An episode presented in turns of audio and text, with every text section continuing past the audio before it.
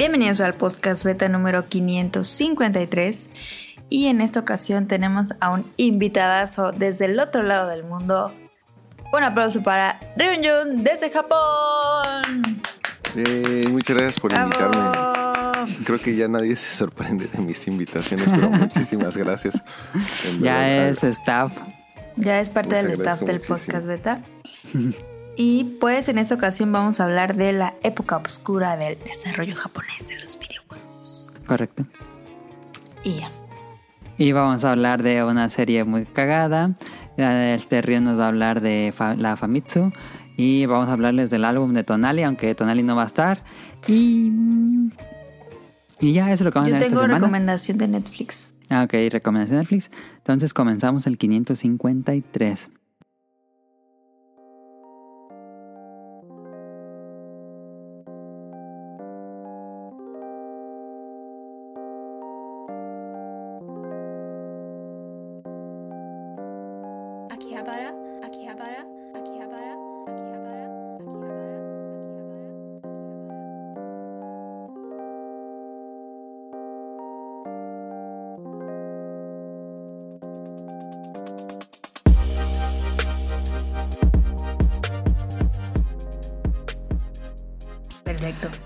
Ya escucharon a Caro, yo soy Adam o Mili Ninja en Twitter. Y como ya dijo Caro, tenemos a Rion Jun. Entonces, este, Rion, ¿qué falta en la semana?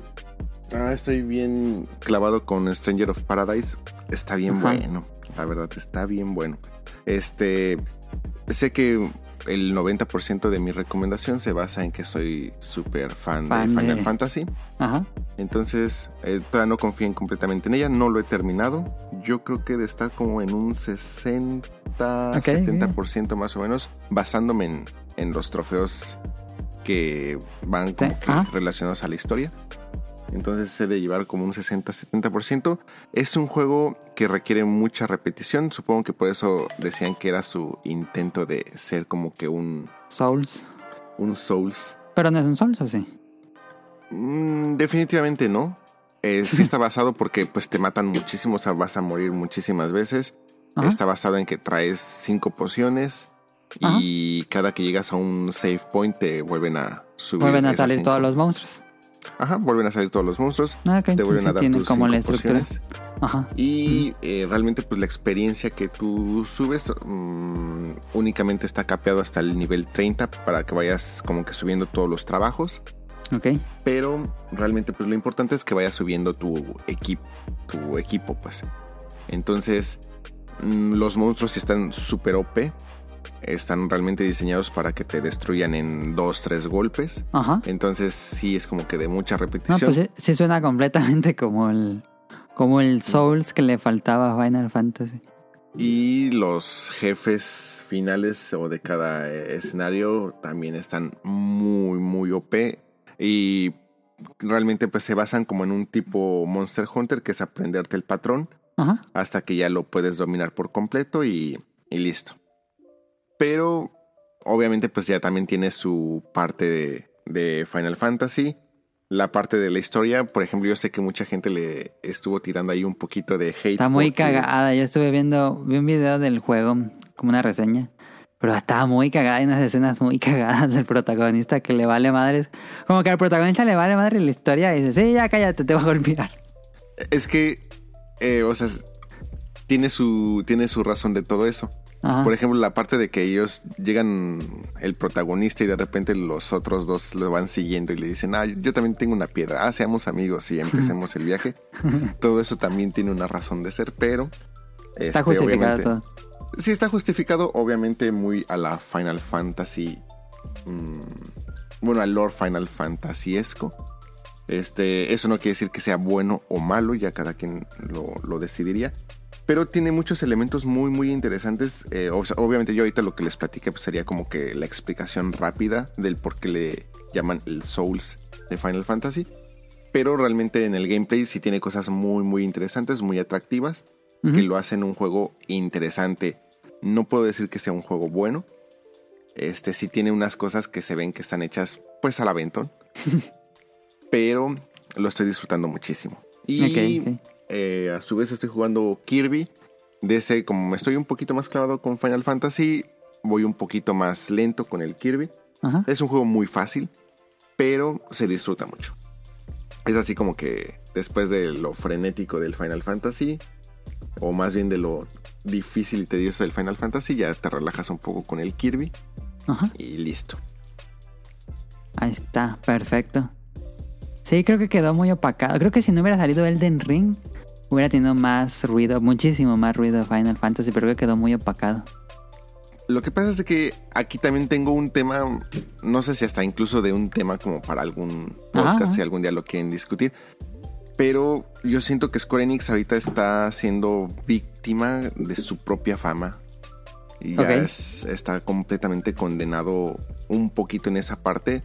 En el sentido de que si Square Enix no saca algo que se llame Final Fantasy o Dragon Quest, como que sus juegos ahorita están pagándola muy caro. O sea, Sí, sí, sí. sus juegos han sido pues terribles, o sea, tanto destrozados por la crítica, muy bajas ventas. A veces el propio juego pues ni siquiera se ayuda, o sea, no podemos decir que sea una joya de juego que pues realmente pues fue opacado por otra cosa, algo así, sino que hay veces que ni siquiera el juego da la talla. Entonces, como que yo siento que también hay otras desarrolladoras que si el juego no se llama, por ejemplo, Metal Gear o Silent Hill, no pueden sacar nada medianamente ¿Te hubiera gustado bueno. que Strangers of Paradise fuera como el mismo juego, pero con una historia separada a Final Fantasy, que fuera pues un, una IP original? Es que eso es lo que estaba pensando. O sea, perfectamente te lo da. Porque no, no es que sea un. No, no es que esté íntimamente ligado, o al- o al menos hasta donde yo voy, a una historia de Final Fantasy. O que tú digas, ah, perfecto, si es Final Fantasy. Entonces, perfectamente pudo haber sido una IP independiente, pero si no le pones Final Fantasy, si de por sí le, no creo que haya, le haya ido tan bien en ventas. Que creo que sí, en, Ja- en Japón la, la semana de lanzamiento fue Ah, sí. número uno. Ok. Pero fuera de esos, si no le llamas Final Fantasy, yo creo que lo condenabas a ni siquiera, no sé. Sí, sí, es muy probable. Entonces, yo creo que aquí, pues, Square Enix le está pagando un poquito caro. Y lo estamos viendo con sus otras, con sus otras IPs o con los otros juegos que están desarrollando. Entonces, creo que la tiene complicado. Tienen ideas buenas, definitivamente. O sea, esto lo demuestra, pero es que entonces, ¿qué haces? O sea, o le pones Dragon Quest o le pones Final Fantasy. Si no, pues le va a ir como que nada bien en el mercado. Mm, Sí, me, tiene da, un problema. me da igual si le- se hubiera llamado. mm, Posiblemente ni siquiera yo lo hubiera jugado si no se llamara Final Fantasy. Posiblemente yo tampoco lo hubiera Pues nada jugado. más Strangers of Paradise le hubieran puesto. Pero sí, yo creo que sí. Pero tal vez así no lo hubiera jugado. Sí, sí, sí, sí, sí. Ahí está lo que jugó Río en tu caro. Yo, la verdad, después de la derrota que sufrió Adam el domingo, dije- Caro me ganó en panel de pon. Sí, panel de pon. en- en- no, pero di bien. En nivel difícil. Sí, jugamos los dos en. No sé qué nivel sea, pero es tantito más del normal. Ah, pero eres. Es que no sé qué nivel era. Era nivel ¿Ocho? 8. Ok, nivel 8. Entonces, yo la verdad, ya después de eso, mm, algo en mí descansó. Y entonces ya, esta semana ya no jugué panel de pan. Dije, ya para qué. Muy mal, muy mal. Ya logré mi meta. Mañana jugamos. Ah, Yo no he pero no para nada. Ah, bueno, bueno, estamos igual. Bueno, hoy jugué poquito. Ok, y- Ahí está, sí jugó. No, claro, si quieres, si quieres realmente mi consejo, Ajá. lo mejor que puedes hacer es. Ya le ganaste, no vuelvas a jugar otra con él y retírate como campeón invicta. Sí, ¿verdad? Suena Sí, bien. No, que porque el juego es muy bueno. Sería muy Pero- aburrido dejar de jugarlo. Pero suena Pero bien Caro, lo dejar. está- Caro no lo está jugando porque sea buen juego, Caro lo está jugando por el ego. Ajá, ¿A ti te gusta Tetris Attack, Ren? ¿Te- te- ¿O lo has jugado? Sí, ¿Crees sí lo he jugado. Este. Me gusta, pero no, definitivamente no creo llegarles a su nivel. Así como lo, lo hablan ustedes, no, ni de Yo digo que mañana nos graben y se la mandamos al Ryunjun y vemos si, si se No, arma pues- la... ¿Cómo se llama? La reta. La reta o no. Yo no sé por qué no lo sacan online, no manches. ¿Sí se puede jugar en línea? ¿Cómo? ¿Hay una opción para jugar en línea? Yo jugué en línea contra No Clover. Contra... ¿Cómo le Tito. haces? ¿Hay una forma? Pues dime. ahí en la aplicación. Mañana te explico cómo. Está medio complicado, pero se puede jugar en línea. Es que sí me interesa.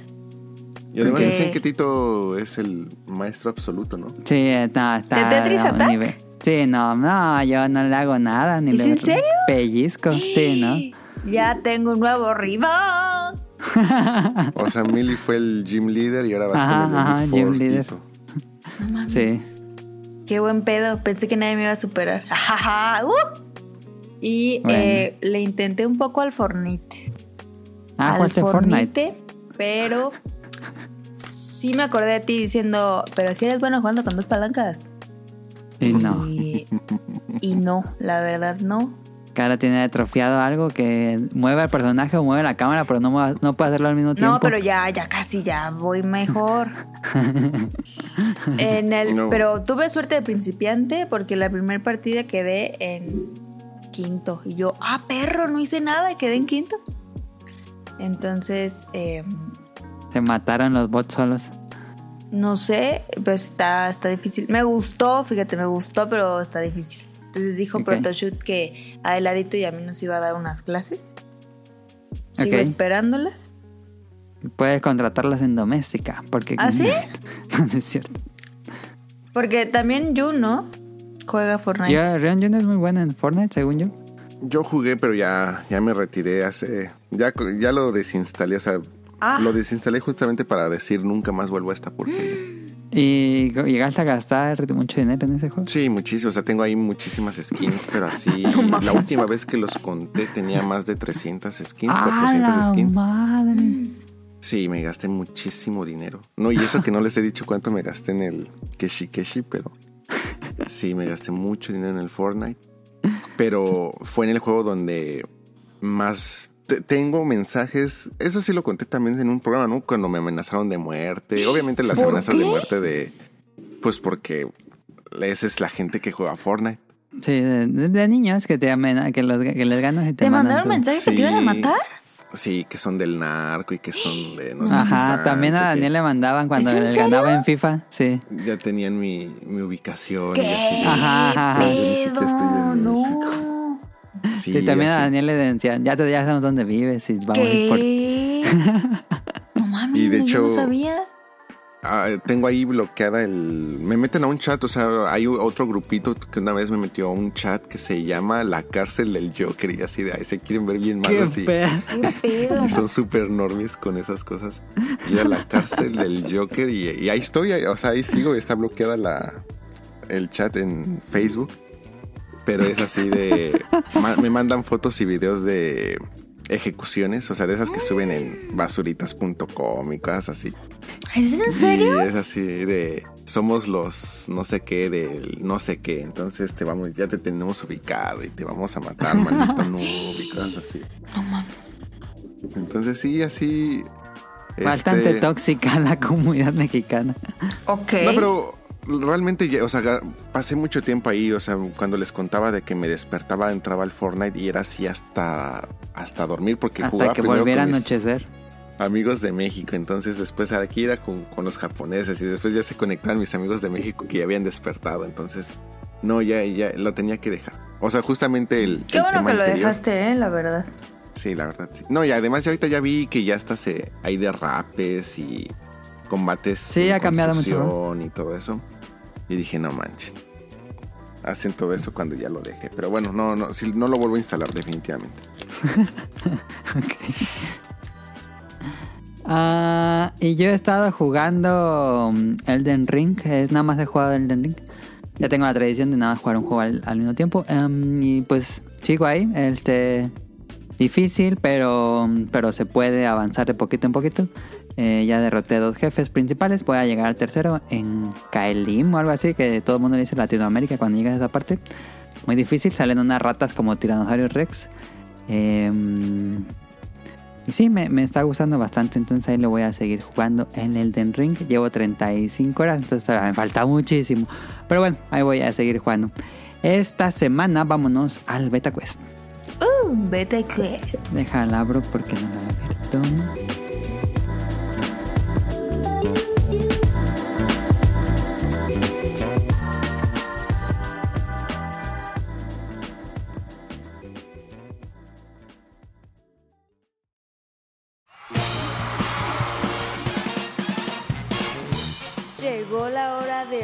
Beta Quest.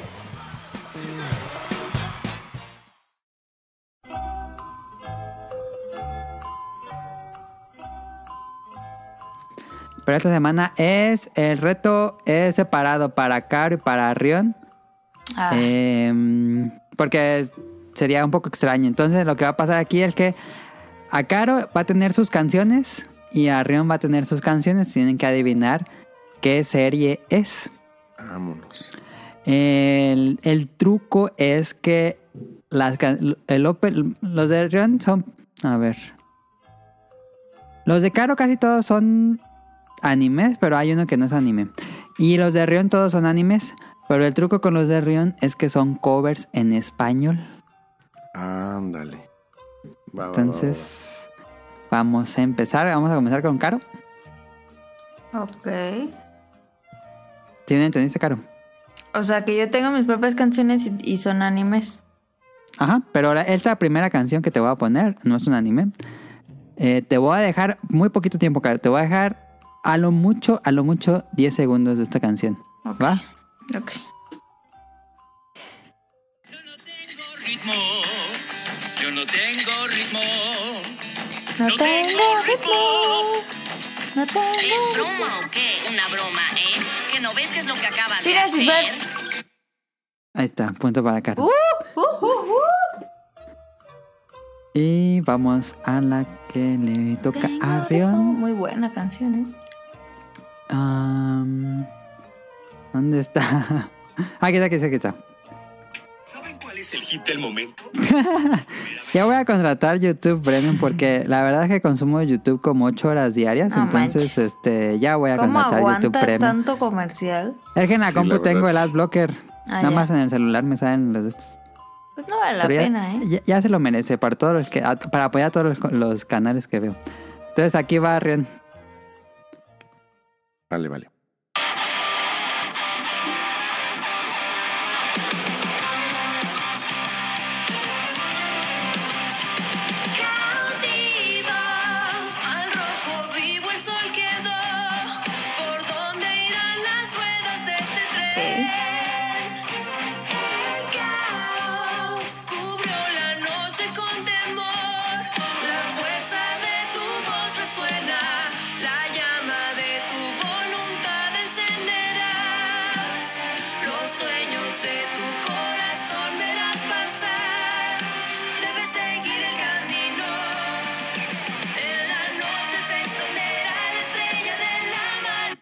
45 segundos, Rion.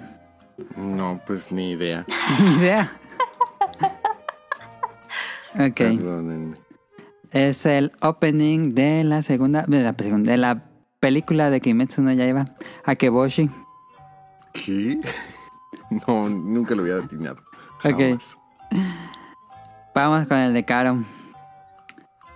Em, déjenme, voy al historial que aquí las tenía todas. Caro, estos a partir de ahora ya son animes, ¿eh? ¿Y como por qué le va a atinar? ¿Quién? ¿Tú? Sí. Yo espero que la tienes. Es, es bastante fácil. Frion va a decir, nada más están bien fáciles, pero vamos a ver cómo le va a Caro con anime. Ahí va. Yo sé, yo sé, yo sé.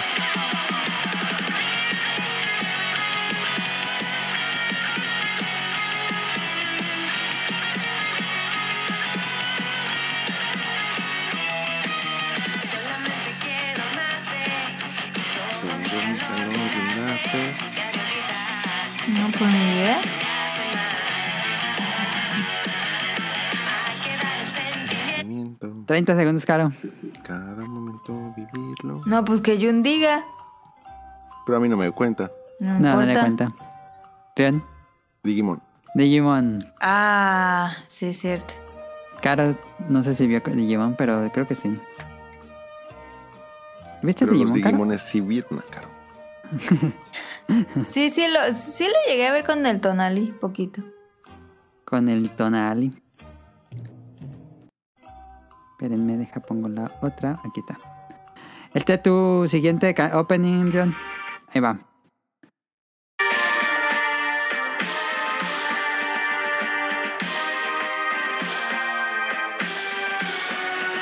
Y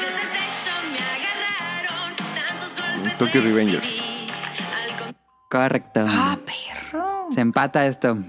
Vamos al tercero de Caro. Eh, aquí está. Ahí va Caro. corrección. Yo, yo, yo, yo, yo, yo.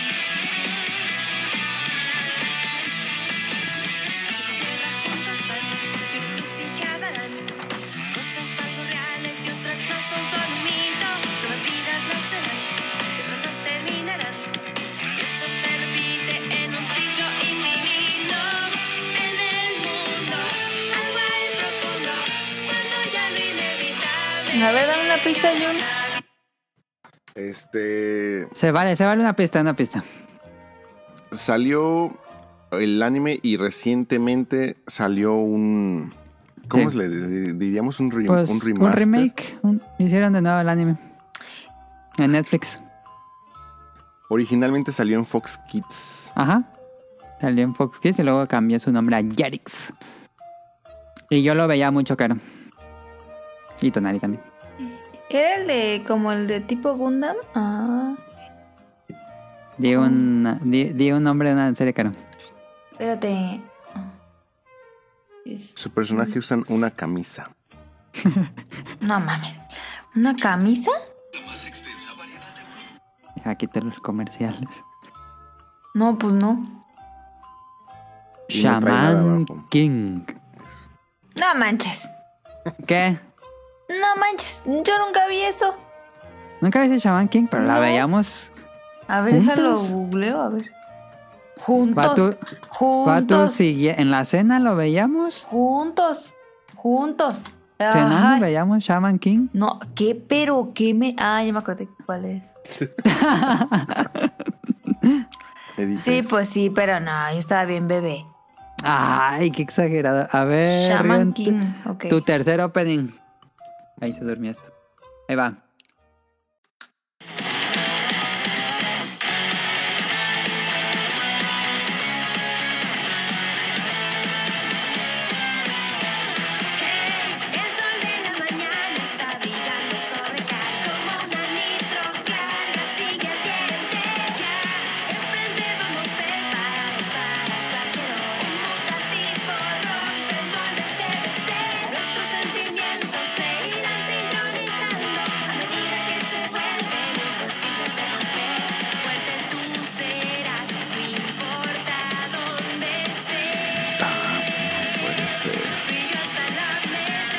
Tengo que decir exactamente qué generación fue? Ah, no. Ah, Pokémon. no. Ajá, Pokémon. Ah, qué pero Según qué yo, pues, fácil. debe de hasta ser yo de- sabía. X, Y, Z o. XYZ, ahí está. XYZ. Es el Ah. opening de XYZ. Hasta yo sabía. O sea, lo, lo- bueno, está bien. No sabía que lo habían pasado en España. No, es que esos son covers en español. Ah, o sea, lo, lo está, lo está haciendo gente así. Lo de- todos los videos que están escuchando son de covers duo. Es un canal que me gusta mucho que hace covers en, en español. Oh, con razón, no. Está bien difícil. El que sigue, Caro, te toca a ti. Yo creo que. Híjole, yo creo que este es el que menos Caro puede atinarlo, No, pero vamos a bueno. ver. El que es, este es emblemático, Caro. Este es emblemático. Ahí va. Es, a- es algo emblemático, Caro. Ahí va. Tito ya está. Yo sé. Evangelion. Ahí está, si sabías. Huevo. Uh, es que esa es, esa es cultura general. Ya ves. Eh, la que le sigue a Rion es. Aquí la tenía. No, la verdad es que me ayudó Jun cuando dijo lo de Tito. A ver, va la de Rion. Cuarta, sí, cuarta. Eh, Evangelion, No. ¿Cuál? la película, el final de Evangelion. Es que ahora no se llama Adiós a todo Evangelion. Ajá. Last Kiss. One Last Kiss. ¿Sí lo no? ¿Sí? Ajá. La película última. Y. Deja, busco la otra. Ah, aquí está. Tu última, Caro. A ver, espérate, ¿cuál, ¿cuánto vamos? Caro lleva uno, dos, Llevas dos, Caro. Y Rion lleva... Yo fallé una. Uno, dos, tres. Sí, tres. Este, este es tu último, Caro.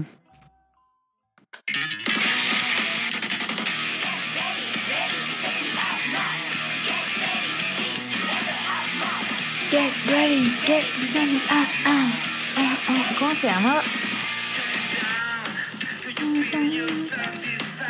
Era. Que sí sé cuál es. Yo no sé cuál es. Esta persona que tenía poderes mentales. Ya lo dijeron en la canción.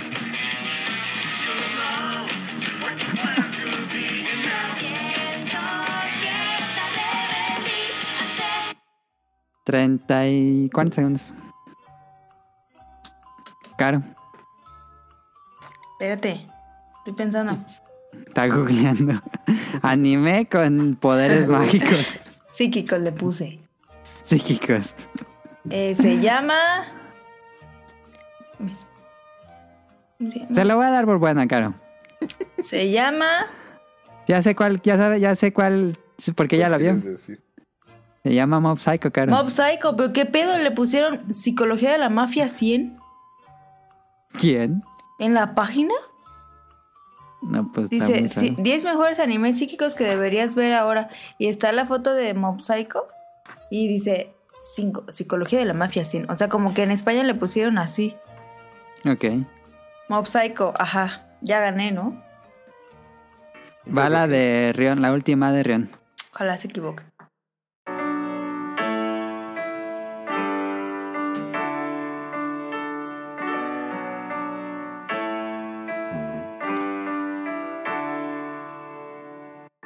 Es un ending, perdón. Hoy digo adiós, las gracias doy, mi voz no puede más. Decir esto importa más que cualquier Es- tristeza. Eh, Quiero anunciar que veo venir. ¿Serio? ay. Ah, Según pensé yo que ya que- sabías. Según yo es Kimetsu no Yaiba, la, pel- la, la, la canción de la película. Correcto. El ending de Mugen Train, la canción se llama Pues, ¿cómo no vas a ver si la acabas de ir a ver? No, eso salió hace un año, hace dos años. Dos años. Sí, Ya. ya va para dos años. Yo vi algo en el Twitter que no sé qué. Ahí está. Este. Gana Rion, le falló una y. Y Caro falló dos. Qué mal pedo. ¿Qué? Es que perdí. Dice Tonali que ya llegó, que, que terminamos el Betacuest y, y se une. Listo, vámonos al tema principal.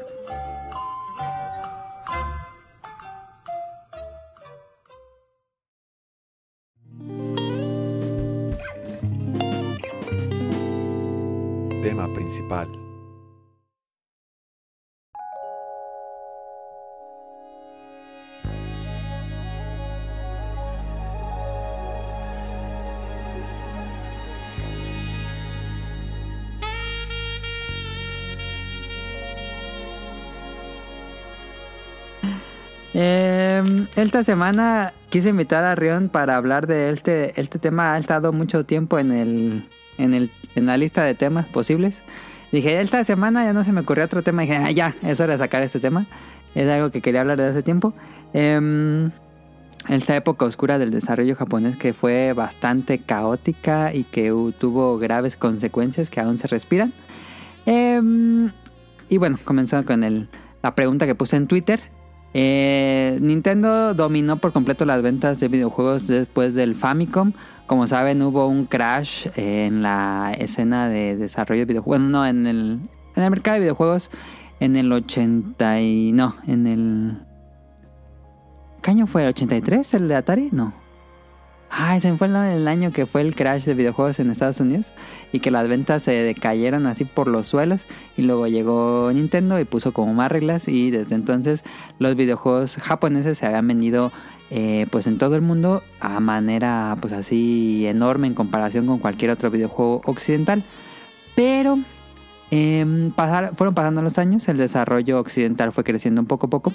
Eh, para 2002 eh, Japón tenía un, el 50% de ventas de videojuegos y el otro 50% era completamente pues compañías no japonesas occidentales. Pero después del 2005 se conoce como este época oscura del 2005 al 2015, no tiene tanto. Eh, las ventas de videojuegos japoneses se cayeron a solo 10% y eso se mantiene. De hecho, el 90% de las ventas de videojuegos a nivel mundial son de compañías occidentales y japonesas solo son el 10% actualmente, sigue, sigue estando este número. Entonces eh, puse como una lista de posibles causas de qué pasó, qué le pasó a Japón en estas épocas extrañas, caóticas. Y bueno, le puse el, el título clickbait de la época oscura, aunque pues no se me ocurre otro nombre porque sí estuvo... Pensé que estaba más estuvo grave. ¿Qué pensabas tú, Caro? No sé, como algo que mataron o algo. No, eh, pero sí es un... Digo, tal vez este... ¿Cómo dice? Biaset, este... mm, De que yo soy más fan del desarrollo japonés que el occidental, entonces a lo mejor eso puede afectar un poco lo que vaya a decir. Pero sí, sí es un... Sí es un pues creo que la gente mm, pues más veterana como nosotros, este, creo que es una tendencia que te guste el desarrollo japonés, ¿no, Red? Así es. Eh, pues de hecho, casi casi todos los que crecimos a partir del Famicom. A mí me tocó Famicom y ya después fue Super Famicom. Eh, llegué a, a tener también el Atari porque pues el, Ata- el Atari Sí, era sí, de sí, mis papás, entonces sí los llegué a probar, pero pues realmente sí crecí con eh, videojuego japonés. Entonces, eh, realmente el tema como tal sí está bien interesante porque ya cuando lo investigas empiezas como que a ver todo el panorama de todos los factores que como que van influyendo, que a lo mejor, o sea, un, un jugador pues normal no son cosas que a lo mejor ni siquiera tendría que preocuparse, realmente. Creo que los para- jugadores más jóvenes juegan más, digo, en- por los números jugarían más juegos occidentales. Así es. Y más pues ahorita con esto del Free Fire y Fortnite y cosas así, pues Ujú, como que ujú, se entendería eh, un poquito más como que estas tendencias. ujú. Pero realmente sí está muy interesante el tema para ver cómo fue evolucionando y cómo es que llegamos justamente como que a, a estos niveles y sobre todo pues cómo se ve un poquito el futuro porque ya vamos a ver por qué. Yo dudo mucho que estas tendencias vayan a cambiar. Eh, yo también lo dudo muchísimo. Pero no, no necesariamente mm, tendríamos que verlo como algo negativo, pero sí tuvo, ya- sí ya- tuvo un renacimiento, pero difícilmente vamos a llegar a los números de antes del 2000. Así es, entonces este sí, sí, sí va a estar muy interesante y ver qué tanto le afecta esto. Realmente si le afecta a Japón, cómo lo están este, pues visualizando y cosas así. Entonces, e- está interesante, está interesante. Voy a comenzar con las causas, ustedes ahí me, me interrumpen o les voy preguntando. Yo puse aquí las causas que estuve investigando, entonces puse mm, primera causa, la aparición del Xbox 360 y el PlayStation 3. El PlayStation 3 recordemos que tuvo un lanzamiento tardío, fue como un año después del Xbox 360. Em, y el Xbox 360 fue increíblemente popular en Occidente, pero en Japón fue completamente ignorado como todas las consolas de Xbox. Em, y un gran problema del PlayStation 3 es que era muy difícil de programar. Su estructura interna era muy complicada y los desarrolladores tenían muchísimos problemas para programar para PlayStation 3. Generalmente en esa generación, cuando salió un juego para PlayStation 3 y Xbox 360, la versión de Xbox 360 era la que se veía o se jugaba mejor por ciertos detalles. Porque era muy complicado. El PlayStation 3 tiene una arquitectura muy extraña. Incluso hoy podemos verlo con el nuevo paquete de suscripción que subió de PlayStation Plus. Los juegos de PlayStation 3 corren por stream, entonces no corren emulados. Entonces me imagino que Sony todavía no sabe bien cómo emular PlayStation 3, o no sé por qué tomaron esa extraña edición, pero creo que puede ser por eso. De hecho, en esta Em, parte... eh, Ah, no, perdón, perdón. No, no, no, sí, sí, sí. Iba a pasar a otro punto. Es que creo que esta es una de las causas más importantes porque aquí esto de no solamente la, dificultad para desarrollar para el PlayStation 3, sino incluso era cuando empezábamos a entrar en la en los primeros indicios de la alta definición. Ajá. eh, complicaron muchísimo el desarrollo, al menos para lo que fueron todas las casas desarrolladoras en Japón. Sí. Eh, tomen en cuenta que pues no había un precedente, entonces casi Ajá. casi todo les tocó la investigación, el desarrollo y todo eso se lo, se lo tuvieron que aventar todas las casas desarrolladoras de ese momento. Entonces eh, fue muy complicado y lo más importante era sumamente costoso. Entonces todas le, todos los proyectos se empezaron a tomar eh, mucho más tiempo de desarrollo, mucho más dinero, mucho más inversión, lo que fue orillando, además eh, de que venía una crisis en Japón, una crisis económica fuerte, de que en la, recesión. en la que incluso pues seguimos actualmente. Entonces, eh, aquí como que era el momento clave en el que las casas desarrolladoras tenían que invertirle a decir, ah, ok, vamos a investigar, vamos a ver cómo podemos empezar a desarrollar, cómo podemos crear como que nuevos engines o cosas así. Y ya no, muchas eh, compañías japonesas ya no se lo podían costear ya quedaba completamente fuera de su presupuesto porque era como que empezar a investigar, contratar más gente, hacer pruebas, etcétera. Y pues realmente los japoneses como que quedaban un poco fuera. Es por eso que el Nintendo Wii fue también como que un una bendición para muchas este, Compañías, desarrolladores. sí. Compañías porque realmente pues el desarrollo era sumamente sencillo, sumamente... Era como la generación pasada, Play 2. No, y, No y ocupaban además- assets 720. Y lo podemos ver hasta incluso en la librería de, de juegos. O sea, eran juegos mucho más simples. eh, Muchos le, le tiraban. Se abusó muchísimo del minijuego, por ejemplo. O de cosas sumamente. mm, Pues. Un gameplay muy rústico, muy básico. Contra, por ejemplo, pues las historias que se querían contar en, en el PlayStation 3, en el 360. Eh, nacieron juegos muy buenos, muy interesantes también. Pero pues fueron los que más tiempo tomaban como que en lanzamiento, habían muchos retrasos, etcétera. Entonces, pues únicamente compañías muy grandes que gener- generalmente pues eran las occidentales, eran las que podían como que costearse Sí. todo este tipo de desarrollo. Y recordemos el ejemplo perfecto. Monster Hunter 3 fue cambiado de PlayStation 3 al Nintendo Wii. Em, bueno, ya comenzamos, comentamos lo de Nintendo Wii. Fue, fue un juego, fue una consola supermasiva mainstream, pero no te da la sensación, Rion, de que si no era juego de Nintendo, tal vez no vendía tan bien. Lo Y- que quedaban muy opacados. Por ejemplo, No More Heroes o Mad World. Es que yo creo que ese es también uno de los temas que, eh, bueno, aquí están como que apuntados para discutirlo un poquito más adelante. ¿Mm? Pero es que también Japón como que empezó a hacer algunos experimentos. Sí. Eh, entonces, yo creo que muchos de esos experimentos quedaron justamente en el PlayStation 3, en el Wii principalmente, y que pues yo creo que mucha gente se quedó así como que, ¿qué es esto? ¿Qué, qué- qué querían hacer o qué querían intentar? Por ejemplo, muchas casas, eh, bueno, muchas desarrolladoras japonesas empezaron a ver los proyectos eh, occidentales y decían, ah, pues mira, esas tendencias, eh, tendencias están interesantes. Vamos a hacer como que nuestra versión. Nuestra versión. Y ah, salían unas cosas que... o sea, Horribles. salieron cosas, por ejemplo, podríamos decir medianamente interesantes. Por ejemplo, en Occidente se empezó a explotar mucho el concepto del sandbox. Ajá. ¿Y qué empezó a hacer Japón? O sea, Japón, por ejemplo, tuvo cosas como No More Heroes. Que Sí. yo creo que, o sea, ya si escucharon el programa de No More eh, Heroes, yo creo que Emily lo, lo expresa bastante bien. Te da esa sensación de, ¿qué querían hacer aquí? O sea, está muy bizarro. Como que tenían la idea y llegaron a la mitad y ahí se rindieron. Algo así. Entonces, obviamente la solución muy, muy tardía, pero yo creo que efectiva de muchas eh, desarrolladoras japonesas fue decir, a ver, nosotros estamos intentando como que copiar su concepto, mejor vamos a quitarnos de tonterías, vamos a prestarles a ellos las IPs y que sean un estudio occidental el que desarrolle completamente el juego. exactamente. Entonces, perdón. No, sí, sí, sí, sí, sí, perdón yo. Obviamente, pues es- esa, esa solución pues ya llegó hasta el PlayStation 4 más o menos. El PlayStation 3 se estuvo lleno así de cosas bien extrañas, bien bizarras. El Nintendo Wii también.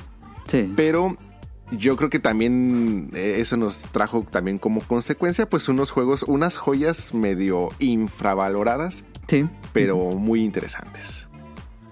Sí, sí, sí. Como lo comentaba Rion, eh, los juegos occidentales, eh, Call of Duty, Halo, Gears of War, se convirtieron en lo que es ahora el. Bueno, en la que era en aquellos tiempos ya no. Solo Call of Duty. eh, lo que era el mainstream. Y eh, las compañías japonesas pues decían, no manches, ¿qué hacemos? Porque los juegos que lanzamos no pegan en el mercado occidental. Son demasiado chinos. Em, y entonces la respuesta, pues tal vez obvia para ellos, ahora lo vemos de manera muy rara. Este, como dijimos, se intentaron hacer occidentales las compañías de videojuegos porque veían que sus juegos, pues sus juegos base que ya tenían años, pues, no vendían lo mismo que estos otros juegos. Entonces, Capcom, por ejemplo, intentó hacerse más occidental y contrató varios estudios alrededor del mundo. Eh, ay, no me acuerdo cómo se llama el que tenían en Canadá, que después le cambiaron el nombre a Capcom Vancouver, pero antes se llamaba Blue Box Studios, si no me equivoco. Eh, y ellos hicieron Dead Rising 2 y 3, el 4. Y yo creo que ese estudio cerró. eh. Eh, hicieron un Bionic Commando bien rarísimo. Hicieron Dark Void, que también era otro estudio, de otro estudio que era occidental. Hicieron otro que era de una chica, un estudio francés. Ay, pero se me fue el nombre de este juego. Capcom publicó un juego francés que también así como de tercera persona. Eh, Los Planet 3 es de un estudio francés también. Pero no me acuerdo cómo se llama ese estudio, creo que también cerró ya. Este, pues intentaron muchas cosas para hacerse occidental el Capcom. Fue una época oscura para Capcom, la verdad. Em, y sí, no, no tenían los éxitos esperados. Incluso Keiji Nafune se salió de Capcom y puso comentarios como muy graves en contra de los desarrolladores japoneses. Porque, bueno, mencionaba, cito a, a Keiji Nafune, espero que los desarrolladores japoneses salgan del estancamiento. La realidad no es tan buena como parece y espero que estén conscientes del problema y que tienen que hacer algo. Tienen que aprender más de los juegos japoneses y crear juegos, digo, occidentales y crear juegos que vendan más en los mercados occidentales. Pero no saben cómo hacerlo. Ahí, ahí sale Keiji Nafune de Capcom. Eh, después se puso a estafar personas en Kickstarter, pero bueno. Am, Konami también intentó occidentalizarse con Bomberman, un Bomberman horrible que parece de Michael Bay. Y hicieron la serie Castlevania. mm, ay, ¿cómo se llama? Que se la dieron a los españoles de Mercury Steam. Castlevania. El, el que empezó en PlayStation 3 Sí, que era como God of War. era. No me acuerdo cómo se llama. También. Y así lo Tuvo jugué. tres juegos, dos juegos para PlayStation 3 y uno para 3DS. Horribles todos. Ah, si me permites nada más ahí, otra de las declaraciones de Keiji Inafune, lo, lo voy a leer textual. Sí, sí, sí, sí. sí. Este decía, miro a mi alrededor y todo el mundo está haciendo juegos horribles. Japón Ajá, está ajá. por lo menos 5 años por detrás. Capcom a duras penas consigue mantener el ritmo. Quiero estudiar cómo viven los occidentales y hacer juegos que se asemejen a los suyos. El videojuego japonés no está muerto, es directamente un zombie. Para ganar es necesario arriesgar e innovar. Japón nunca podría ganar una partida a España si solo se dedica a defender. Para ganar hay que atacar. Ajá. Obviamente que Pues. Inafune estaba más ardido que, que nada, pero Pero es que dice, dice eso y luego se pone a hacer Mighty Number 9. sí. Pues oye. No, pero además, eh, lo que le estaban haciendo en, en Capcom, pues obviamente no, no, no le estaba, no le había parecido en lo absoluto. Y yo creo que va mucho con las betagrafías que luego dicen, eh, que bueno, yo creo que obedece un poquito más a que yo creo que muchos de los que crean IPs famosas o algo así, esperan que la compañía les retribuya como que a la altura y pues realmente pues lo, lo dejan como un, un desarrollador más. No les dan como que regalías por sus este, IPs o cosas así, porque pues realmente la IP le pertenece ya a la, A la a la compañía. Y hay veces que pues como que quieren sentirse como que intocables o cosas así, o que los suban a puestos muy muy altos, cuando pues realmente pues no puedes subir a toda la gente a, a los puestos más altos o cosas así. Entonces pues hay gente que directamente dice, no, pues mejor yo hago mi propio estudio o algo así. Y pues Sí, ven que eso sigue pasando. ya cuando lo hacen se ven o se dan cuenta que pues la realidad no es tan fácil. Eso le pasó exactamente a Keiji Inafune y a este otro. Um, bueno, Atabata, ¿no? El de Final Fantasy XV también salió del Square y hizo su propio estudio. Um, y a este Yoshinori Ono también se, se fue de Capcom y hizo su propio estudio. Ah, no, lo contrataron en otro estudio. Y también contrataron al creador de Yakuza, lo contrataron en NetEase. Pero bueno, eso, eso ya es después de la época oscura. Em, y bueno, era, era cada vez más raro que los juegos japoneses pues se pegaran, porque lo que estaba pegando en ese momento eran los Uncharted, los juegos en primera persona, los Gears of War. Eh, eso estaba pegando muchísimo, los multijugadores en línea tuvo un incremento en su boom. em, y pues los juegos japoneses pues seguía siendo la misma escuela tradicional de campaña y algún mensaje extraño. Los RPGs, que los RPGs pues nunca han pegado tan bien en Occidente. Este... mm, y un factor, bueno, yo aquí de los últimos que ponía, creo que Rem puso más. em, las ventas de consolas comenzaban a caer año con año, en, eh, cuando comenzó el 2005, incluso con Nintendo, sus ventas también comenzaron a caer año con año. Recordemos que hasta este Satoru Iwata se rebajó el, el sueldo a, a un dólar, creo, al año, ganaba un dólar al año porque no quería, porque la compañía estaba perdiendo mucho dinero. Y em, el mercado móvil estaba comenzando a emerger en Japón. El mercado móvil es un boom. Es el mercado más importante en juegos móviles. El que recauda más dinero es el japonés. En Japón aman juegos móviles. Tokyo Game Show se convirtió en Tokyo Game Show móvil porque casi todo... Hubo años que nada más eran juegos móviles. Nintendo no estaba en Tokyo Game Show. Em, y, y creo que las consolas... Creo que uno de los mayores factores de que ocurriera este caos en el desarrollo japonés fueron los móviles, según yo. Este, algo importante es como que ir también eh, entendiendo la, la tendencia que había en ese entonces. Eh, por ejemplo, en juegos, juegos japoneses que vendieron un millón de copias, les voy a decir rápidamente cómo fue la tendencia. En PlayStation 2 hubo 19 juegos que lograron vender más de un millón de copias o el millón de copias para arriba. En GameCube hubo uno. Entonces, este se empezaba a ver un poco la tendencia también del consumidor japonés como tal, iba completamente enfocado a la portabilidad. Ajá. En Game Boy Advance hubo cuatro juegos que vendieron el millón para arriba. PlayStation 3 tuvo únicamente dos juegos. El PlayStation Portable tuvo cuatro. Y de esos Cuatro cuatro Monster Hunter. es correcto. Los cuatro fueron cuatro Monster Hunter. Pero aquí viene ya lo interesante. El 10, que fue también una revolución Ese sí, sí, sí, en Japón, tuvo 36 juegos que vendieron el millón de copias para arriba. El es la 3DS consola más popular de Nintendo. El 3DS en tan solo su primer año ya, había, ya, ya tenía tres juegos que habían vendido un millón de copias. Que el GameCube pues tuvo uno en Uno. toda su vida, el Game Boy Advance tuvo cuatro. Y el Wii tuvo 14.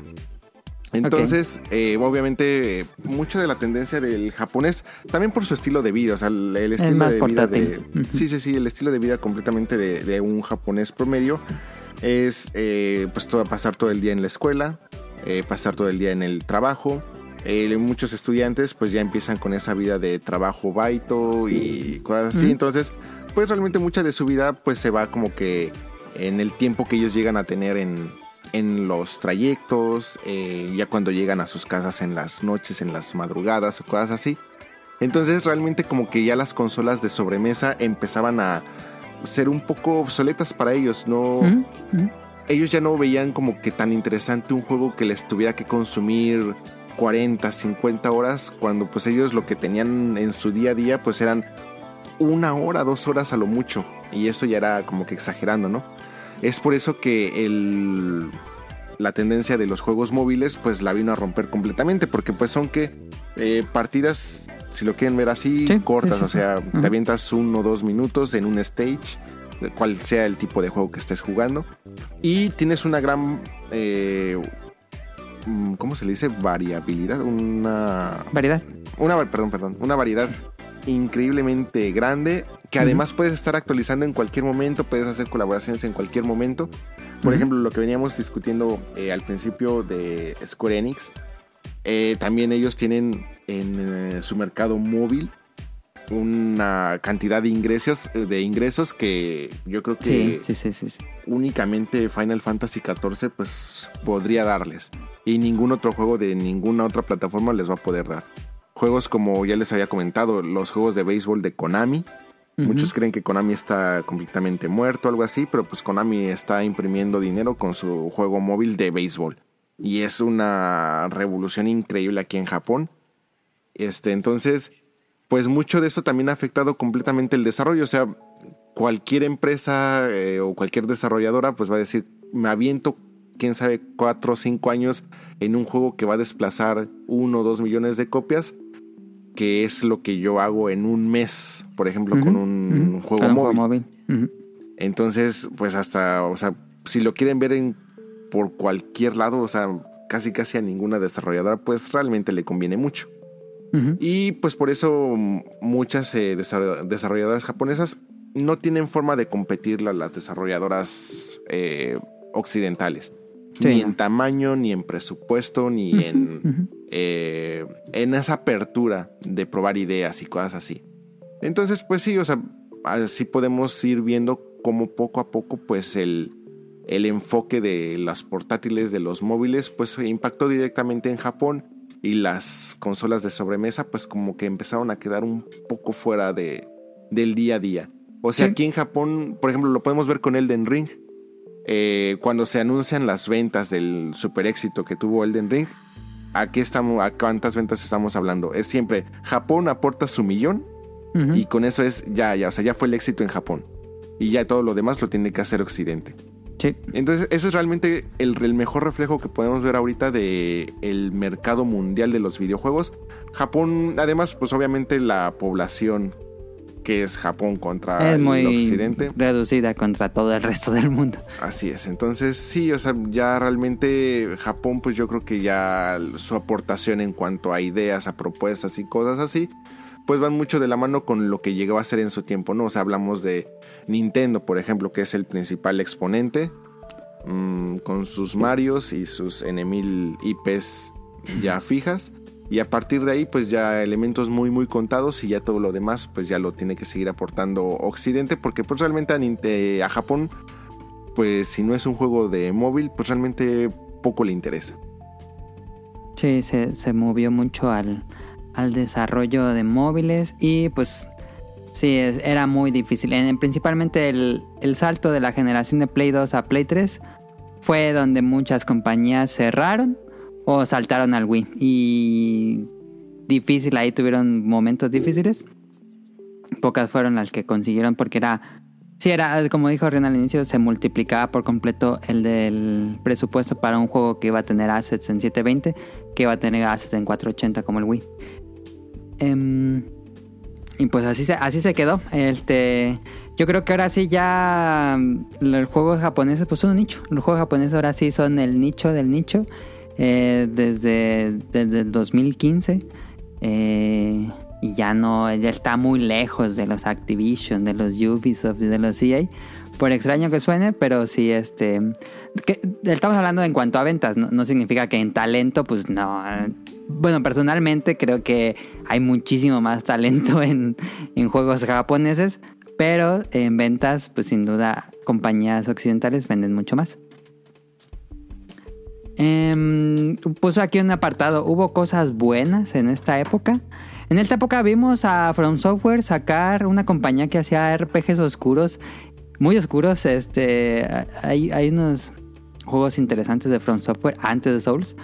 Eh, pero en esta época From Software lanzó el primer Dark Souls. Bueno, Demon Souls y luego Dark Souls. Este, y pues que ahorita este año, pues yo creo que va a ser uno de los juegos más juego del año y juego más vendido. Tal Sin vez, quién sabe. Em, otras compañías, o bueno, muchas compañías eh, chiquitas, em, o saltaron al Wii o saltaron a PC. Muchas compañías japonesas saltaron a vender juegos en PC. eh, porque pues en, en Play 3 estaba muy complicado. En estos años Monster Hunter se hizo muchísimo más popular. Hasta el 2010 y... 7, si no me equivoco, sale Monster Hunter World, cuando em- explota, pero bueno, Monster Hunter creció como serie popular. Em, en una de esas cosas extrañas que pasó, como le dijimos que muchas compañías japonesas intentaron occidentalizar, que ya había pasado desde antes, este creo que es más una evolución de, mm, de Shenmue, pero pues eh, tenemos a Yakuza. Y Yakuza él estuvo sacando juegos y juegos y juegos en esta época.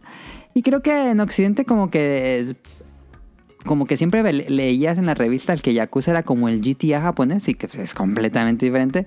Pero, pero puede ser que haya tenido ideas de GTA, quién sabe. A veces se sentía.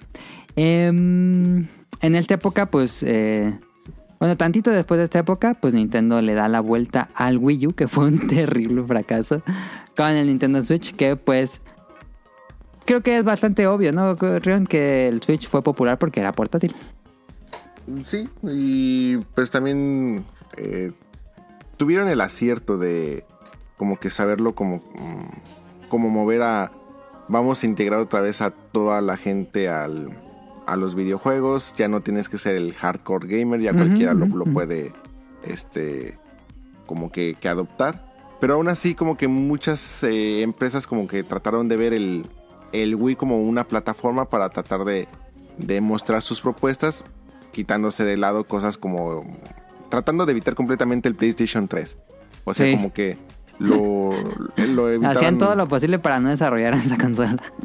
No, y, y es que también, o sea, ves la lista de, de juegos y pues es que ¿qué, qué juego de qué juego japonés o qué, qué franquicia japonesa pues puedes rescatar como que de- del PlayStation 3. De PlayStation 3 es Metal Gear Solid 4. Ujú. Eh, los, los Yakuza. Los y- Yakuza. O sea, si no mal recuerdo, pues por ejemplo, ahí ya ningún Dragon Quest tocó el PlayStation 3. Solo Builders, creo. ¿Builders Ah, sí, Play cierto. 3? Sí, ¿verdad? Sí, sí, sí. Y. Y pues. Ya. Sí, fue un problema el PlayStation 3 y se causó muchos problemas en su momento. Giant Enemy Crab. Am, y bueno, el pero lo bueno es que PlayStation aprendió de todos los problemas con el PlayStation 3. Y el PlayStation 4 pues tuvo un éxito increíblemente alto. Ya superó las ventas del PlayStation 2. ¿O no? Creo que todavía no. Pero ya superó 100 millones. Entonces fue increíblemente alto. Este, sí hubo ligeras cosas buenas, pero sin duda hubo una caída de, de juegos japoneses a partir de ese momento. Y ya se convirtió en un gusto refinado, diríamos, porque son muy pocos juegos japoneses los que hay en comparación con el occidental. Em, antes de seguir, no sé si Caro o Tonali quieren hablar algo. No, todo va bien. Ok, Ya está aprendiendo. Sí, yo también. ok. Aprendiendo Tonali eh, tiene una tesis de todo esto, estoy seguro.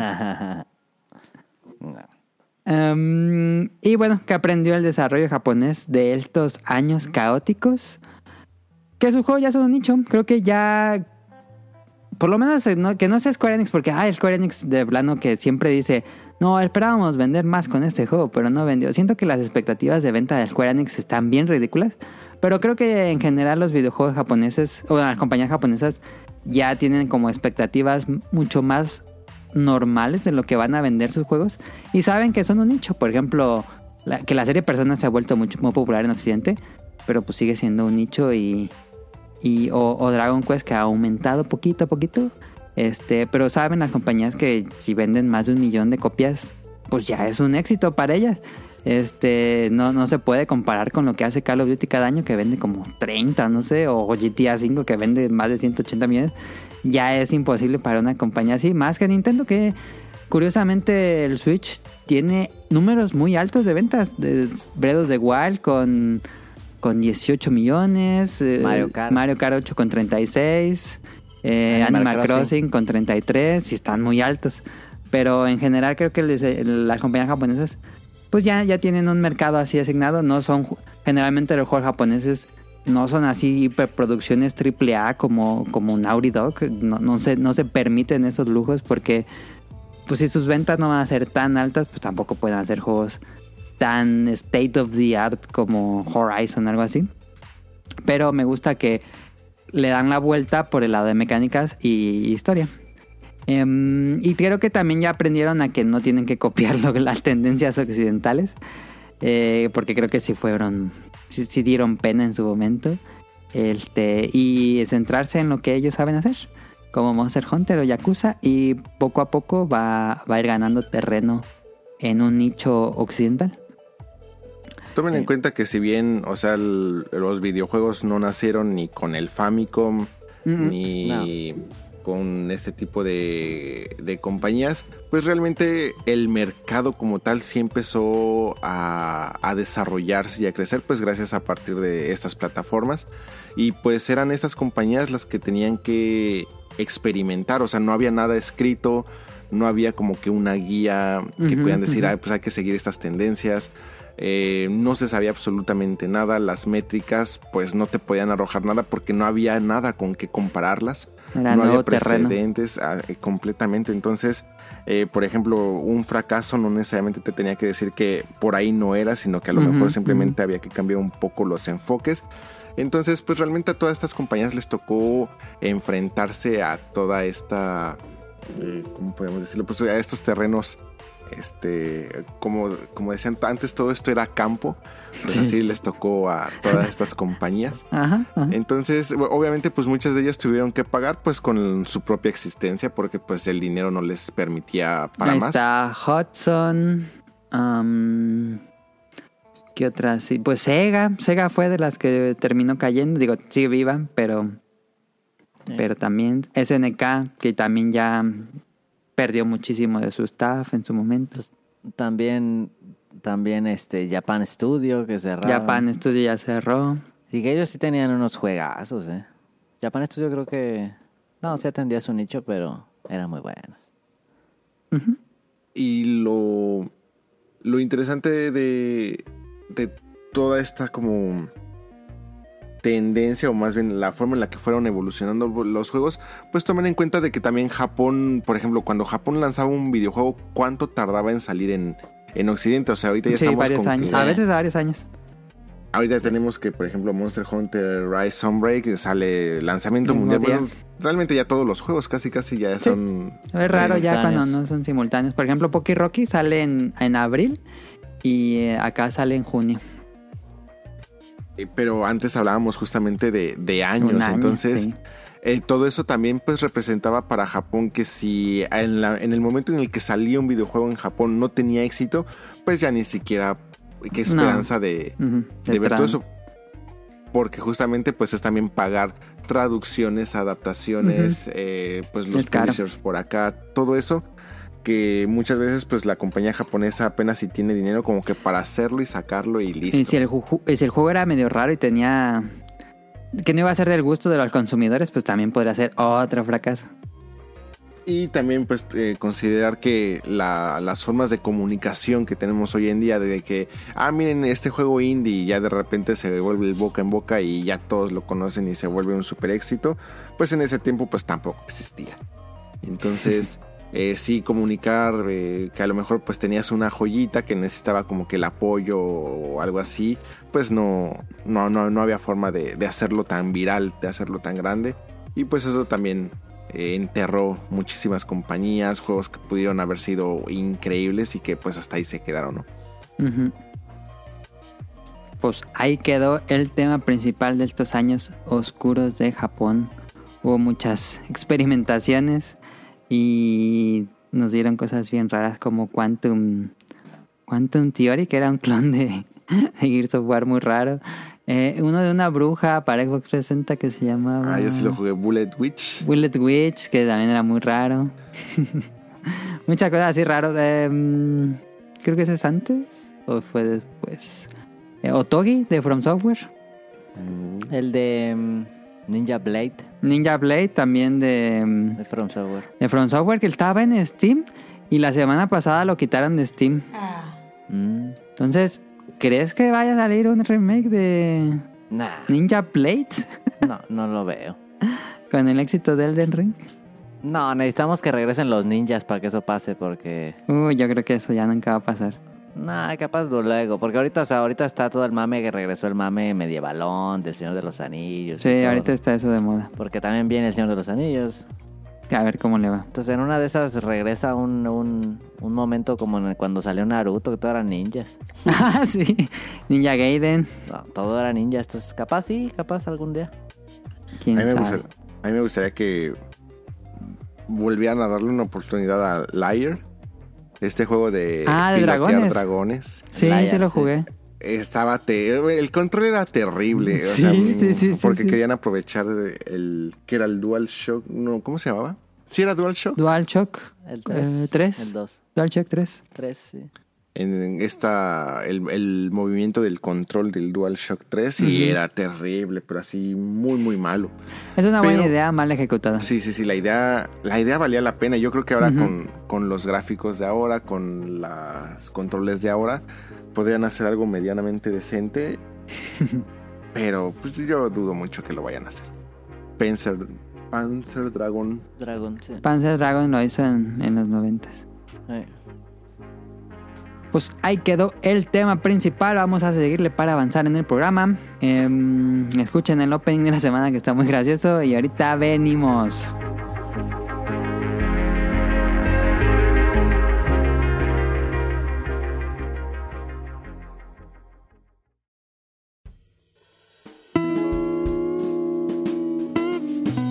Opening de la semana. "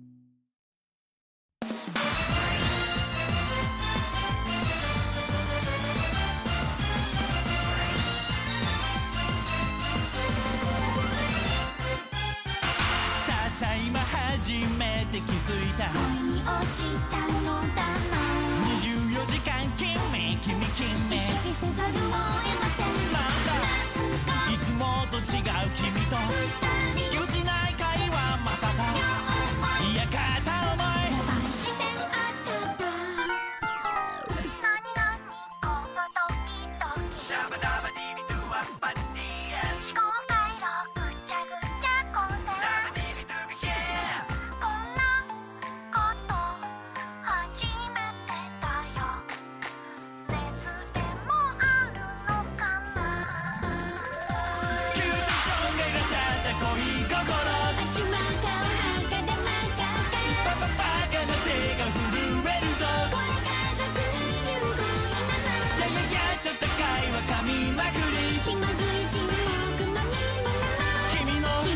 持ち知りたいよカカカカ片思い初恋ピカピカ光る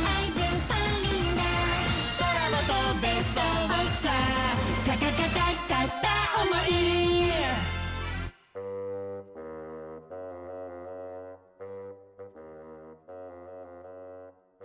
Esta semana escucharon la canción Hyadain no Kakaka- Kakakata Estrellita Kataomi.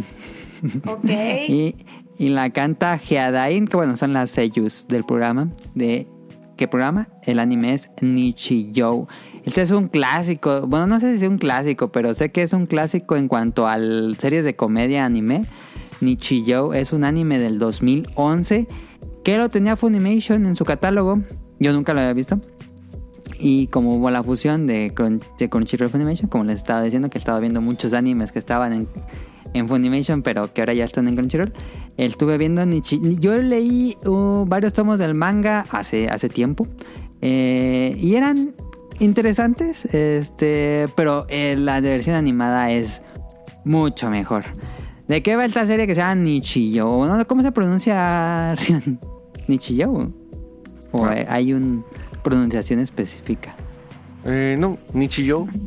Nichijou, Eh, ok. cuando, cuando vean siempre la O con la U junta, Ajá, ajá. eso siempre te da el, la regla gramatical indica que tienes que extender la O, o la, Wow. o sea, no es tanto el Nichijou, sino más bien ¿Cómo sería es? un Nichijou. Ah, Yo, ya Nichijou. Ok, ok. Ok. Este, Bueno, pero, esta- Ah, no, Sí, sí, sí. la- la- Ok, esta serie es una... habla de todo y habla de nada a la vez. Es una cosa muy sin sentido. Es una serie de comedia, como ya dije. A veces se siente slice of life, pero es más una serie de comedia enfocada en pura comedia. Y es puro humor ridículo. Es humor ridículo, muchas veces sin sentido. Eh, Pop Team Epic fue después, claramente, pero se siente un poquito, creo que... Becky View, que es el creador de Pop Team Epic, a lo mejor hubo cierta inspiración en Ichijou. Eh, a su manga Dayo, a su manga Dayo se parece muchísimo a Ichijou. Aunque a su manga Dayo es más Slice of Life. Eh, y también me recuerda un poquito a Arale, a los primeros episodios de Arale.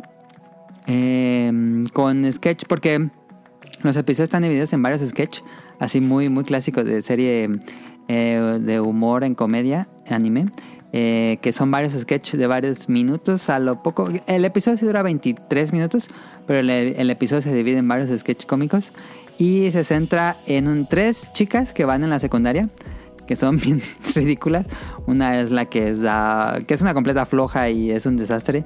Otra que es la como la estudiosa y otra que es la más callada. Eh, y luego tenemos otra historia de una niña inventora, que es una niña genio, inventora, y creó un robot. Y el robot la cuida. El robot tiene una, una cara femenina. Eso es como una niña femenina, no, no, no, no es como un robot. Pero en su espalda tiene así una manija grandotota, como, como de juguete. Eh, y a veces, al- entre otras historias del programa, se, vemos a los maestros, al director de la escuela y a otros alumnos del, del salón que cada uno tiene sus historias chiquititas en estos sketch cómicos. Eh, como dije, es una serie del 2011, pero la animación corre a cargo de Kyoto Animation y es muy buena. Kyoto Animation son unos dioses de la animación. Eh, son los que hacen Kobayashi Dragon Maid o Ever, Evergarden, algo así.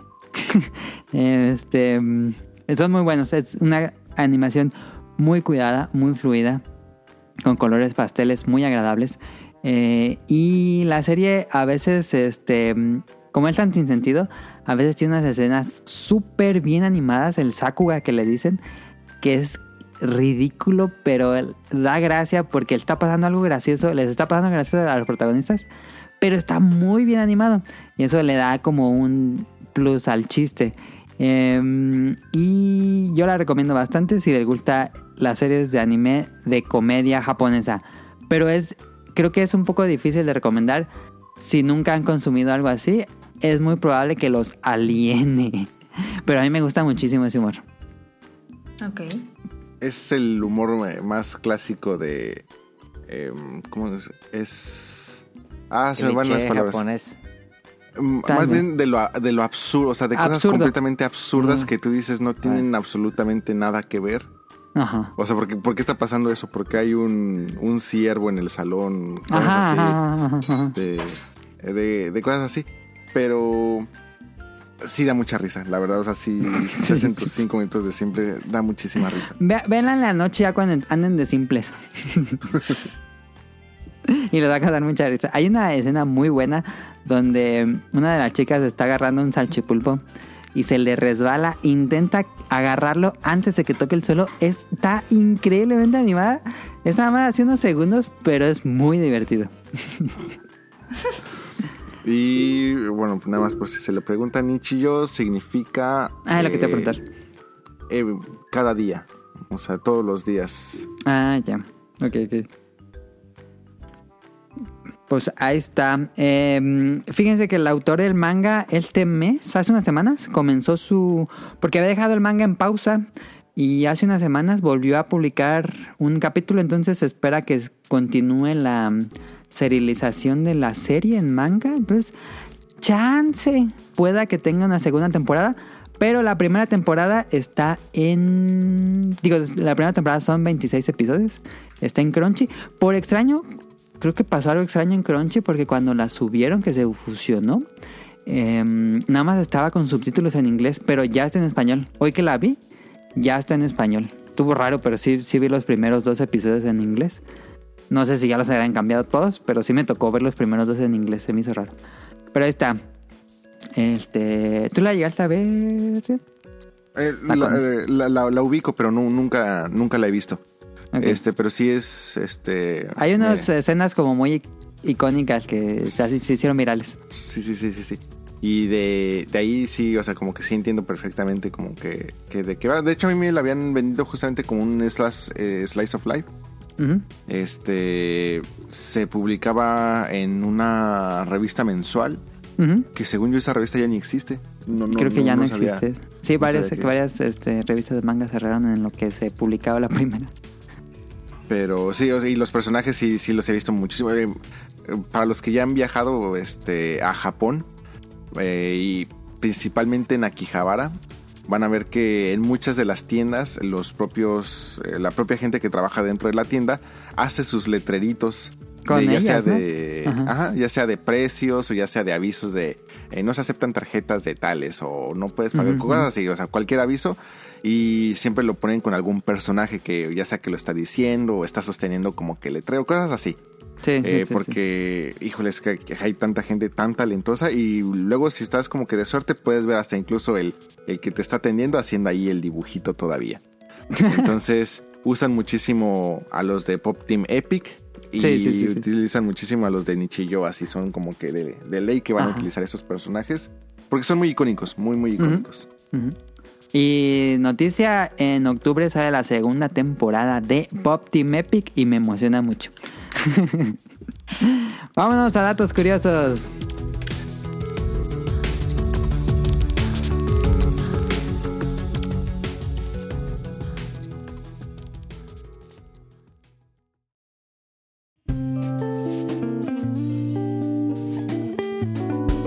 Datos curiosos.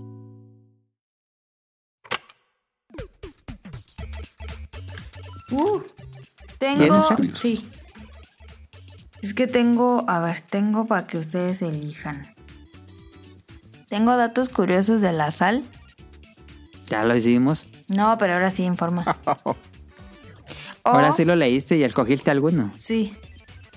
O tengo datos curiosos de. No, espérate. No los tiene la mano. Que aquí está, espérate. De. Googlear hilo con datos curiosos de... no. El origen de los nombres de algunas comidas. No sé cualquiera. Ah, bueno. Esa porque no tenemos glosario beta esta semana. Ok. Bueno, pues ustedes, ustedes, Ustedes ustedes, Le está leyendo.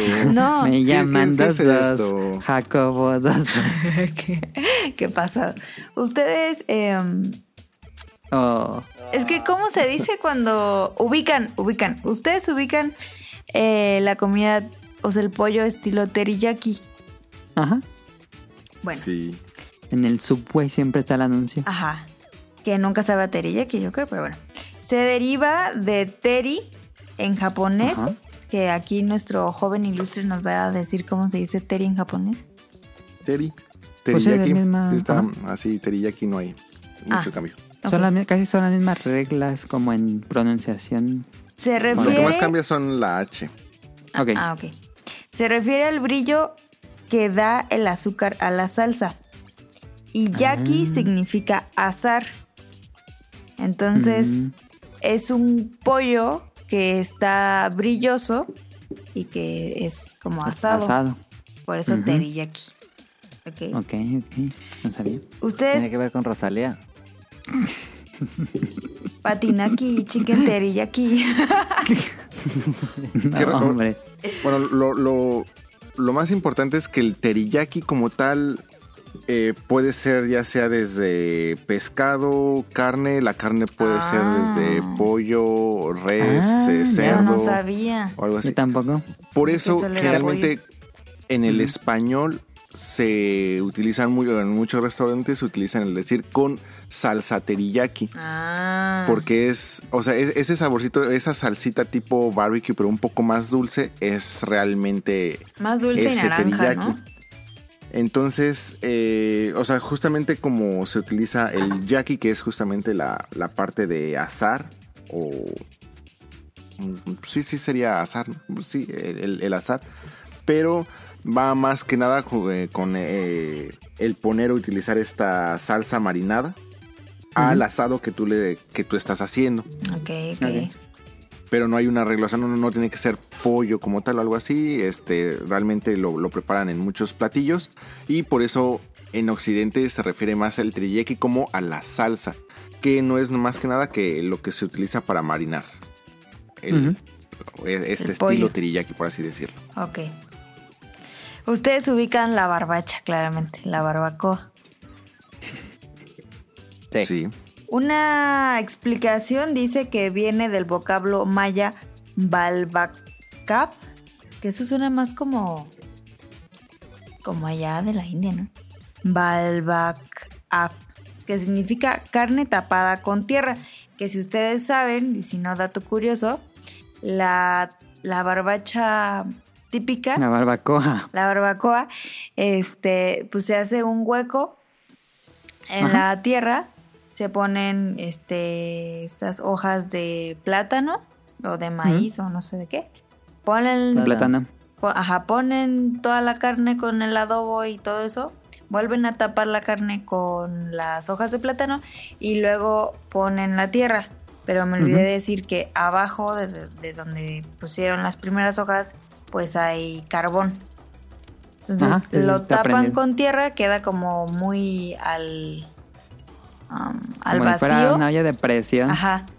Y tarda ahí horno. toda la noche y al Ujú. otro día el carbón pues se apaga porque pues ya se acaba.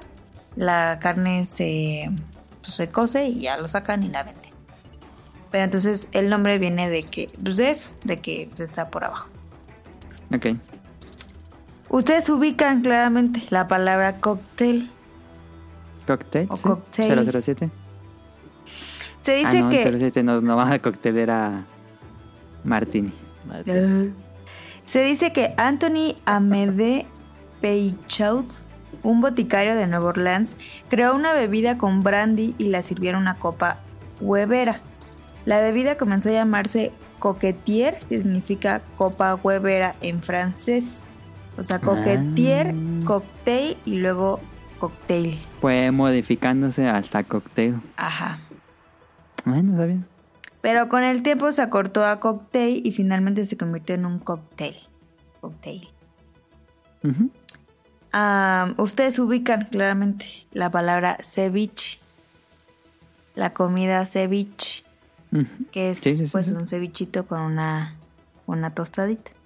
Existen dos teorías de su origen. Una puede ser que proviene del quechua siwichi, que se traduce como pescado fresco o tierno, y Mm, de Perú. del vocablo árabe isquebek, o sea, escabeche, que a su vez es un préstamo de la palabra persa para vinagre. Ok. Porque en el Lleva ceviche vinagre. lleva vinagre y lleva limón. Sí. Entonces, Sí, sí, sí, sí. Y también queda con la otra porque es el pescado crudo, que se supone, dicen que se cose con el limón, pero eso es mentira. Eso es mentira. Ujú. Se desnaturaliza. Le cambia el, el pH. Sí, esa es la palabra correcta. Se desnaturaliza. Ok. Ah, no sabía que se llama. Carpaccio. Se llama así por el pintor renacentista veneciano Vi- Vittore Carpaccio. ¿En serio? Ajá. Ah, Que usaba en sus pinturas un rojo muy parecido al de la carne cruda, porque el carpacho es como, son como tiras muy delgaditas de carne y le sí, echan sí, como sí. limón, ¿no? Algo así. ah, No, mm, está curado en sal. está, ajá. Ah, Está bien salado eso. Entonces por eso se llama carpacho, por Vittore Carpaccio. Y la ketchup, o sea, katsup, se cree que proviene del chino koechiap, que significa salmuera de pescado. Fue hasta alrededor de 1800 que se asoció con la salsa de tomate. Ah, Es puro tomate. Lo que a ti te late, a ti te exprime, apachurra. Ahí están los datos curiosos. No, me falta uno, Vámonos. me falta uno. Ah, perdón, perdón, yo pensé que se acabado. Chop suey. ¿Lo ubican el chop suey? Sí. Muy bueno. Aunque el platillo fue inventado en Estados Unidos, su Pero, nombre... pero eh, el, la banda hip hop, pues. No, la comida. Ah, Su nombre puede ser rastreado al cantonés sapseu, que se traduce como sobras mezcladas. Y sí, ¿eh? Ah, Porque el chop suey sí le echan un buen de cosas. de todo. Y ahí estuvo. es una forma elegante de decirle las sobras. Ajá. Sí. Es una forma elegante cuando tu mamá dice, vamos a comer las sobras. Así. Es como el pután de Canadá. No le preguntaron al proto del pután, ¿eh? ¿Por qué era el pután? Es un eh, plato de allá como de un snack ahí famoso de Canadá. Con papas fritas, papas a la francesa y queso y le ponen así sobras, carnes y cosas así. Ah, no lo conozco. El pután. No es que hasta hay memes porque se, se parece, el- o sea, se escribe como Putin, como Vladimir. Ah, ya. ajá. Ah. ¿No los he visto? No, No. Pero es canadiense. Luego Mm. cuando invitan a Proto le dicen, Ahora que, que volvamos a invitar a Proto, ahora sí estás tú. sí, Dale. Este. Vámonos a. Random.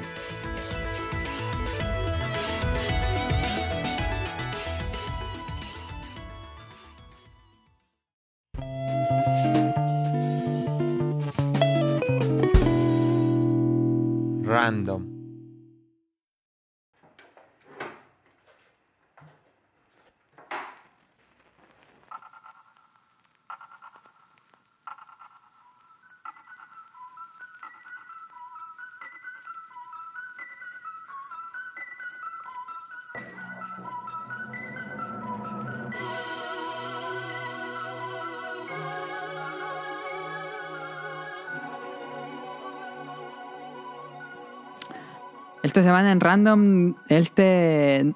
Río nos va a platicar datos curiosos de la Famitsu. Yay, sí es cierto, ya se me había olvidado que era yo.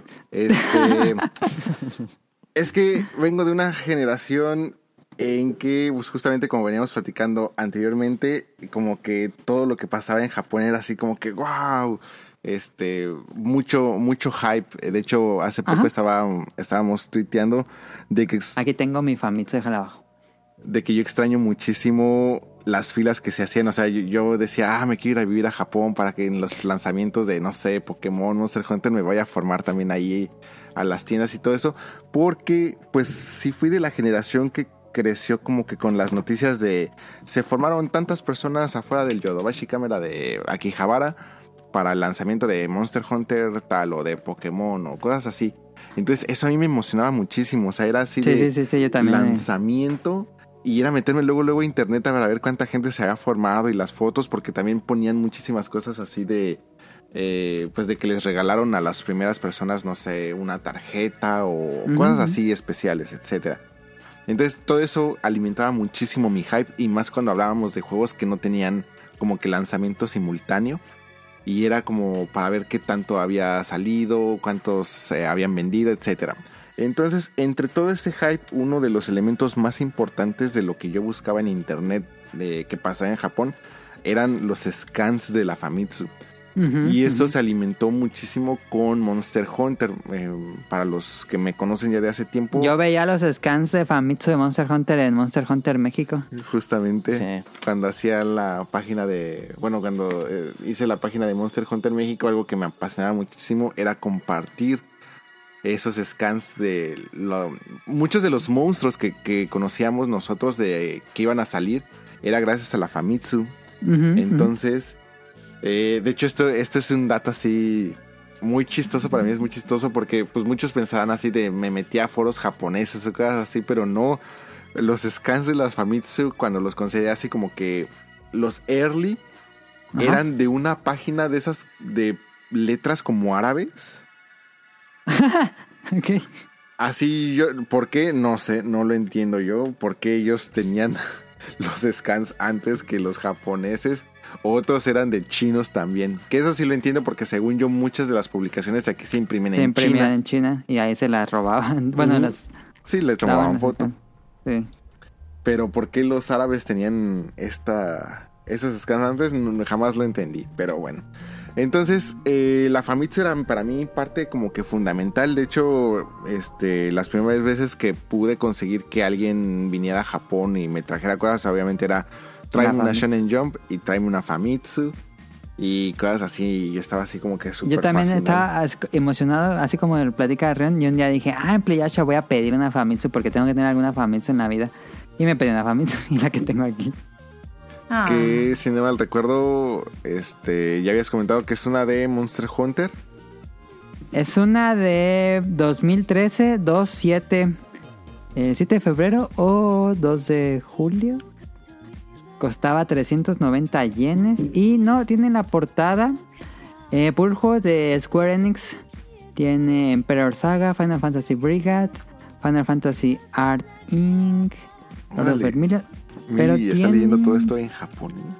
No, están los logos en, en occidental. Tiene un...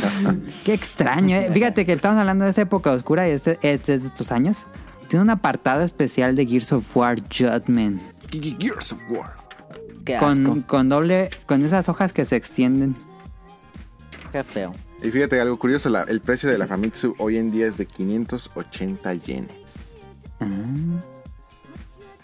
Eh, pero bueno, el, me, apasionaba muchísimo todo lo que gira en torno a la Famitsu. Y obviamente la Famitsu les estoy hablando, para los que no tengan ninguna idea de lo que les estoy hablando, es el medio impreso más importante de videojuegos en Japón. Y lo sigue siendo actualmente.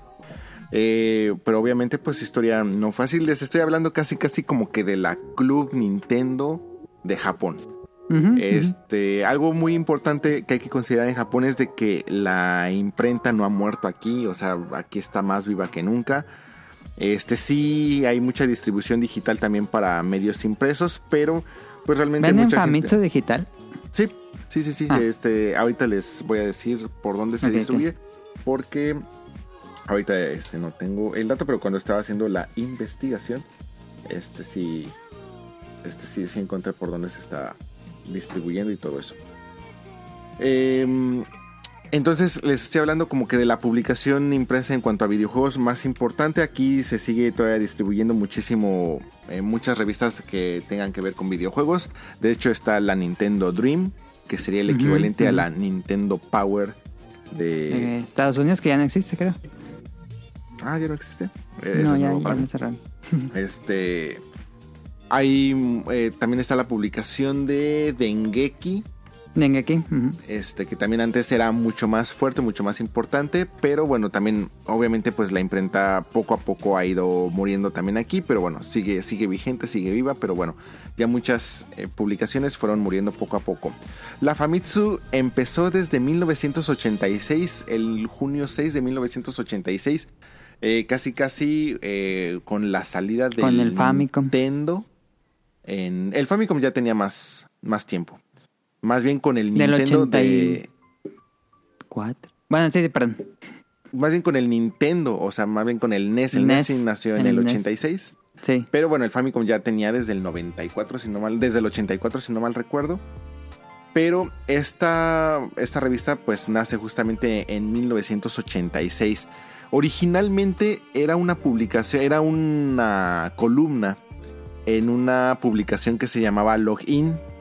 Este, este login era a su vez como que un anexo de otra revista que se llamaba ASCII De programación, de, de muchas cosas así de computadoras y mucho más eh, mucho más Clavado. computacional el, Sí. la onda entonces obviamente esta columna empezó a ser muy popular que de hecho me, me recordó muchísimo cuando la betagrafía de Yoji Hori eh, porque pues estas columnas tenían mucho peso o sea en, en ese momento Sí, pues sí, la, sí. la imprenta era importante y las columnas y quién escribía esas Vendían columnas juegos.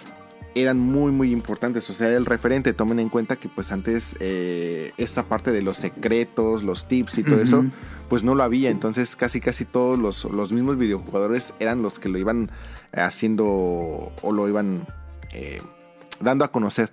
Y es por eso que también se hicieron muy populares muchas revistas, los fanzines, si está bien dicho, Game Freak.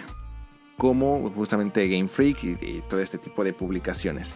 Entonces ya eh, esta columna empezó a, a tener un- una popularidad relativamente interesante, importante, entonces decidieron hacerla una publicación independiente que se dedicara únicamente, originalmente iba a ser eh, enfocada únicamente al Famicom.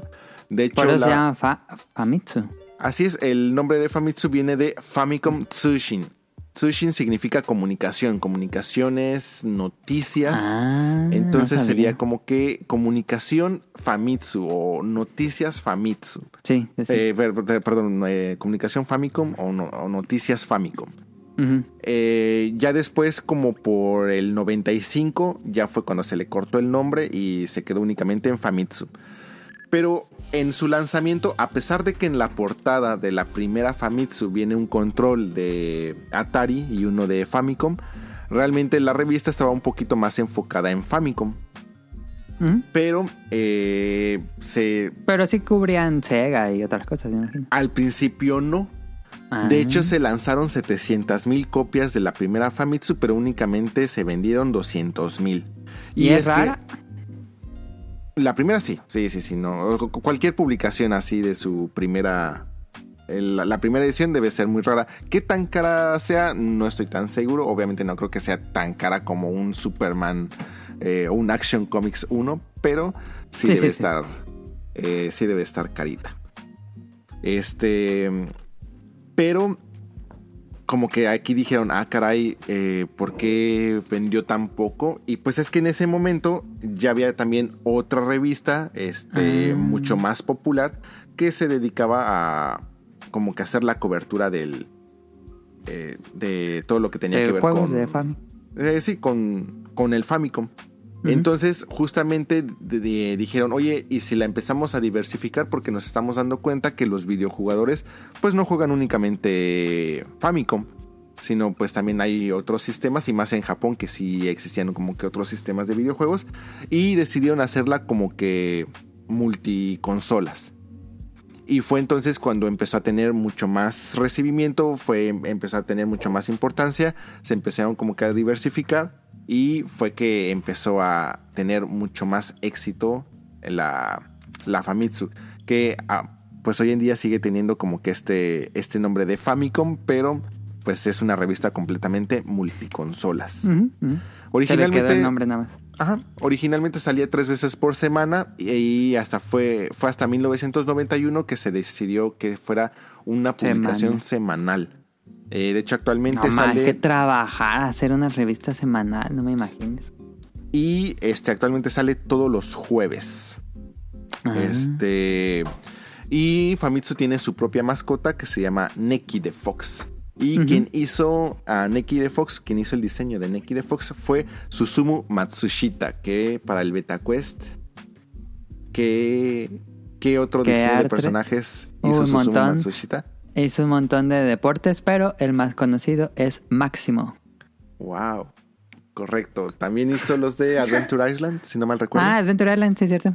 Este, posiblemente lo, lo ubiquen Y sigue por- trabajando, ¿no? Porque según yo, sigue, sigue saliendo el, zorrito. Ah, no, o sea, eh, Nicky, o sea, vamos, él ya hizo el- la mascota y todo eso y ellos lo siguen explotando, pero ha hecho muchas mascotas, ha hecho una cantidad este, interesante de, de mascotas eh, para otras publicaciones, para otros juegos. Este... Tenía, bueno, no, honestamente ahorita no tengo la lista, pero sí, sí llegué a leer este, la, la lista de todas las... Es un estilo muy bonito, muy aer- aerógrafo. Y eh, la primera Famitsu que salió, lo que llegó a cubrir fue el, en cuanto a noticias, hizo la cobertura de la salida de el NES o el Nintendo Entertainment System en su versión de este de Estados Unidos, la Estados. Tomen en cuenta que obviamente el Famicom comparado con el NES son completamente diferentes, los cartuchos son completamente diferentes. En ese entonces el primer Famicom, acuérdense que tiene los controles empotrados, bueno, no son empotrados, pero bueno, no se pueden desconectar. Entonces, todo esto de que los controles se conectaban y cosas así era como que para ellos les Causaba revuelo. era como que un análisis muy interesante y la primera Famitsu pues cubría todo esto. Su primer juego revisado y analizado fue eh, La leyenda de Zelda porque pues justamente eh, Iba saliendo. se estaba conmemorando la- el lanzamiento del Disk System. Eh, en ese entonces el que ganó el ranking de ventas fue Gegege no Kitaro Yokai eh, Daimakai, que es un anime muy popular y Ajá. eh, había sacado un videojuego. Y también se revisó Super Mario Bros.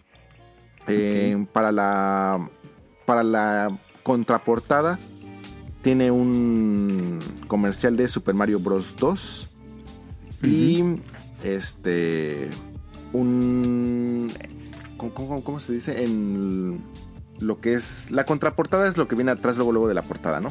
Sí, un Y anuncio. en la parte posterior, ¿cómo se le llama eso? De abre- abriendo la revista, la primera hoja. No, no, no, o sea, mientras tienes cerrada la revista, la parte Contraportada. Contraportada. Ah, entonces me, me equivoqué. Entonces, lo que está atrás de la portada es el anuncio de Mario Bros. 2. Dos. Y lo que está atrás de la revista es un anuncio de el Famicom. La otra es el anverso, ¿no? Creo que sí. El anverso. Y Famicom ha tenido una gran cantidad de publicaciones que muchas han muerto en el camino.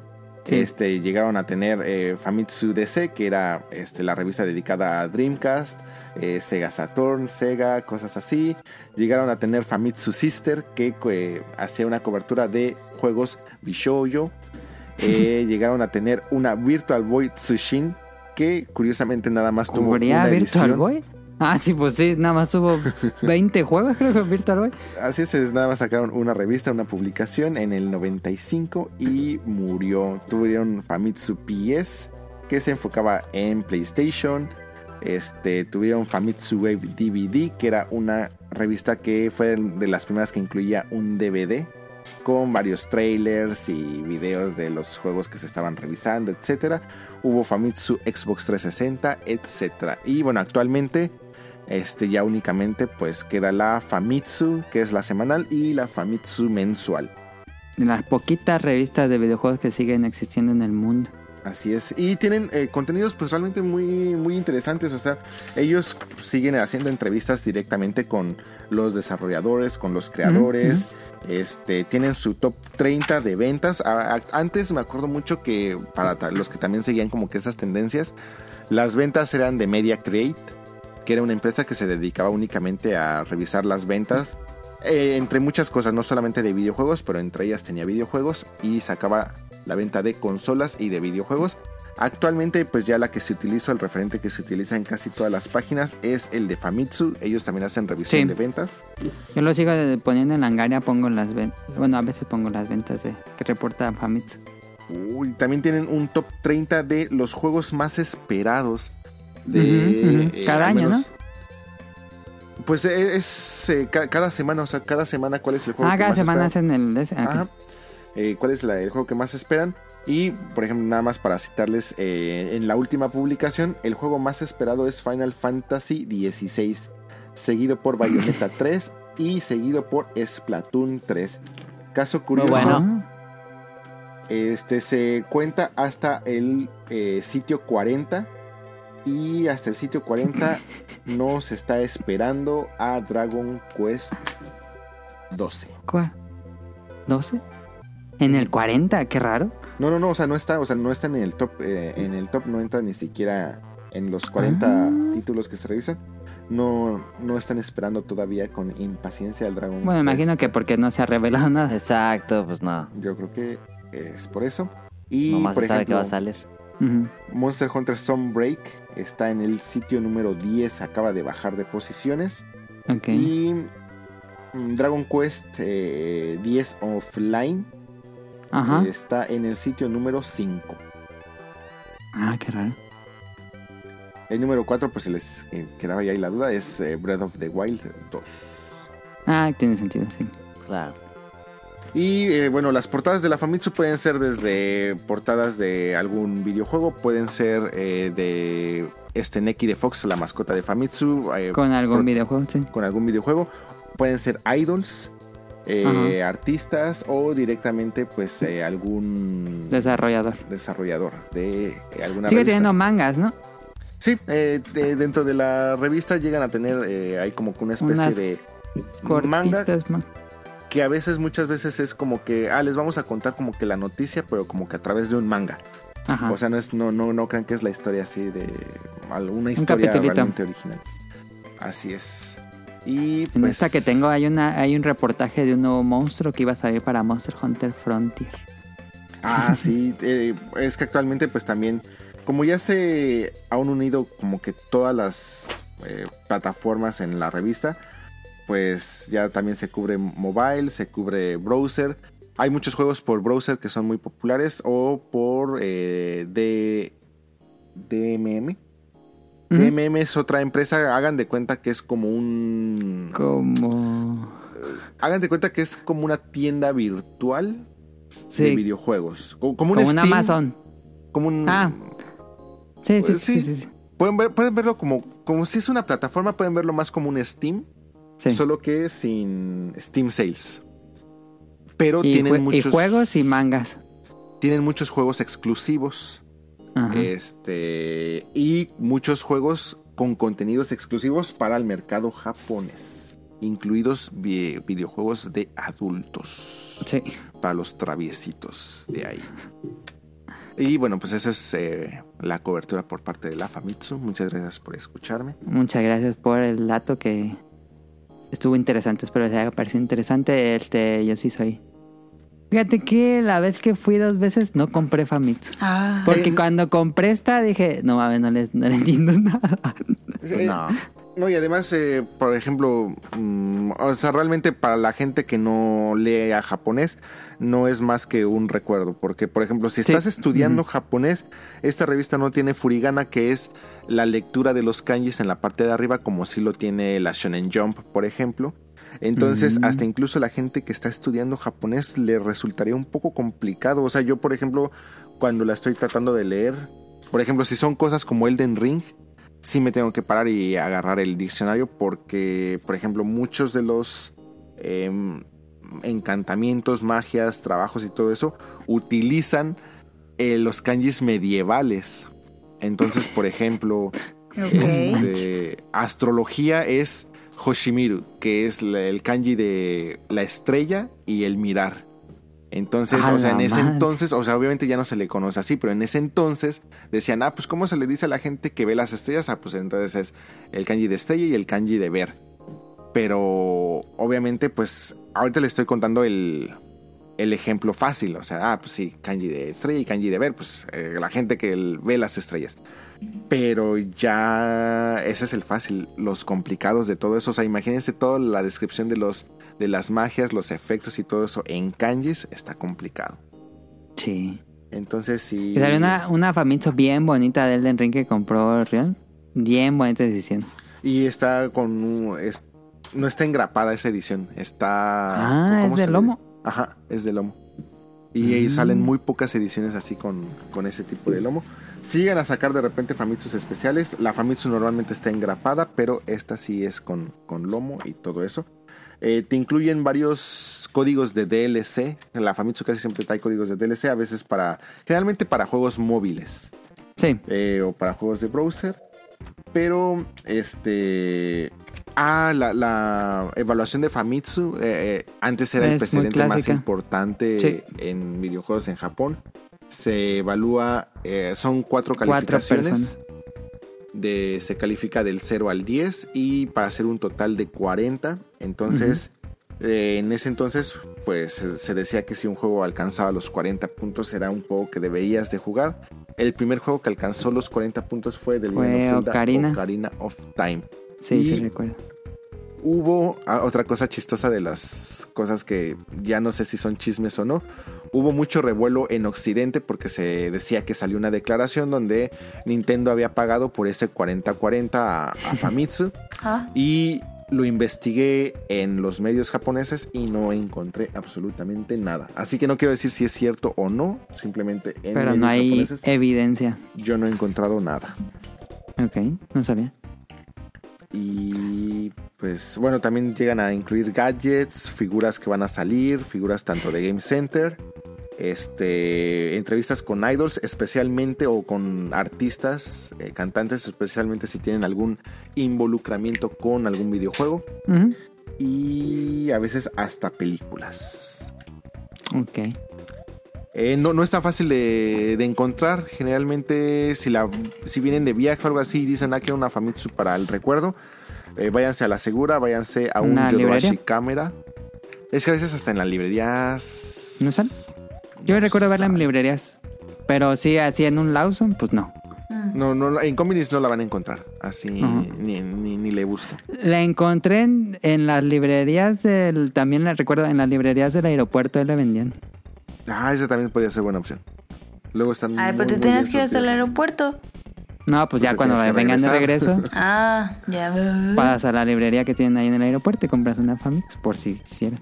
No, pero seguramente pues, si van a ir a Akihabara, pues ahí tienen el Yodobashi Camera más grande, el de Akiba, pues ahí pa- pásense y agarran su Famitsu y, y listo.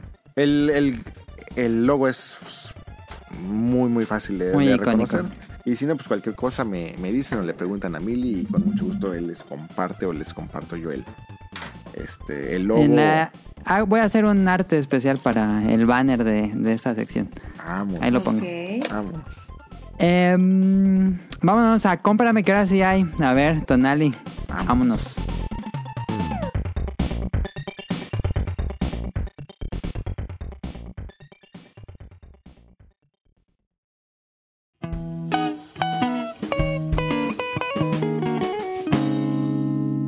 Cómprame.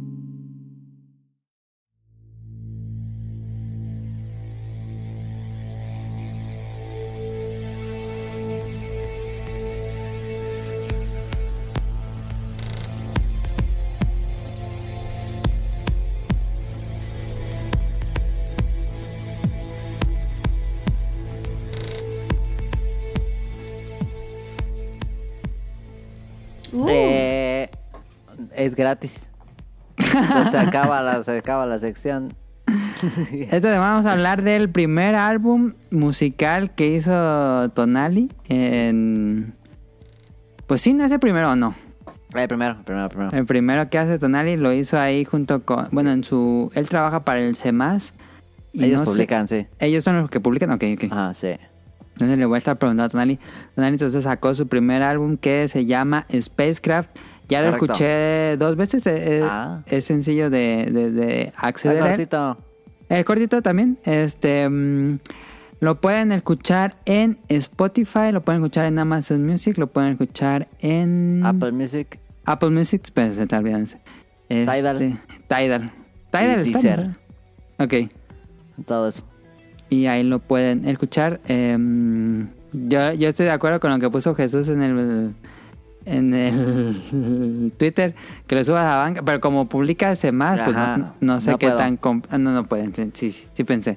Igual Este, le iba a subir gratis, o sea, no es como que... ok. Pero ese en particular, como si, si lo publica, entonces no... No se puede tener en varios al mismo tiempo publicados. Ok. Em, Pero por- porque ellos publican, está en todas esas plataformas, si no, yo solito, pues no. Ok, ok, ok. Entonces Tonali hizo este álbum. Es una... A ver cómo decirlo. Es un, es un álbum que se escucha muy sci-fi.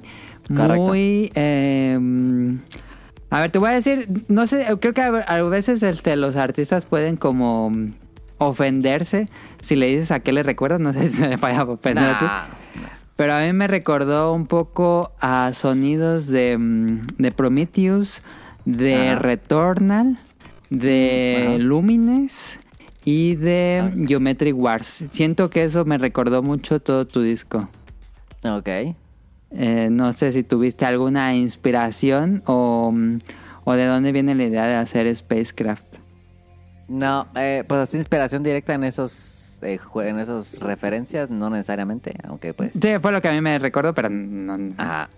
Pero pues, o sea, todas las referencias que uno, que uno consume a lo largo de la vida, pues obviamente se ven involucradas en la creación. Pero este, Spacecraft es un, un álbum que yo me decidí, eh, me puse como el challenge de Ajá, em- ajá. empezar el disco y acabar el disco, toda la producción, masterización, mezcla en un mes.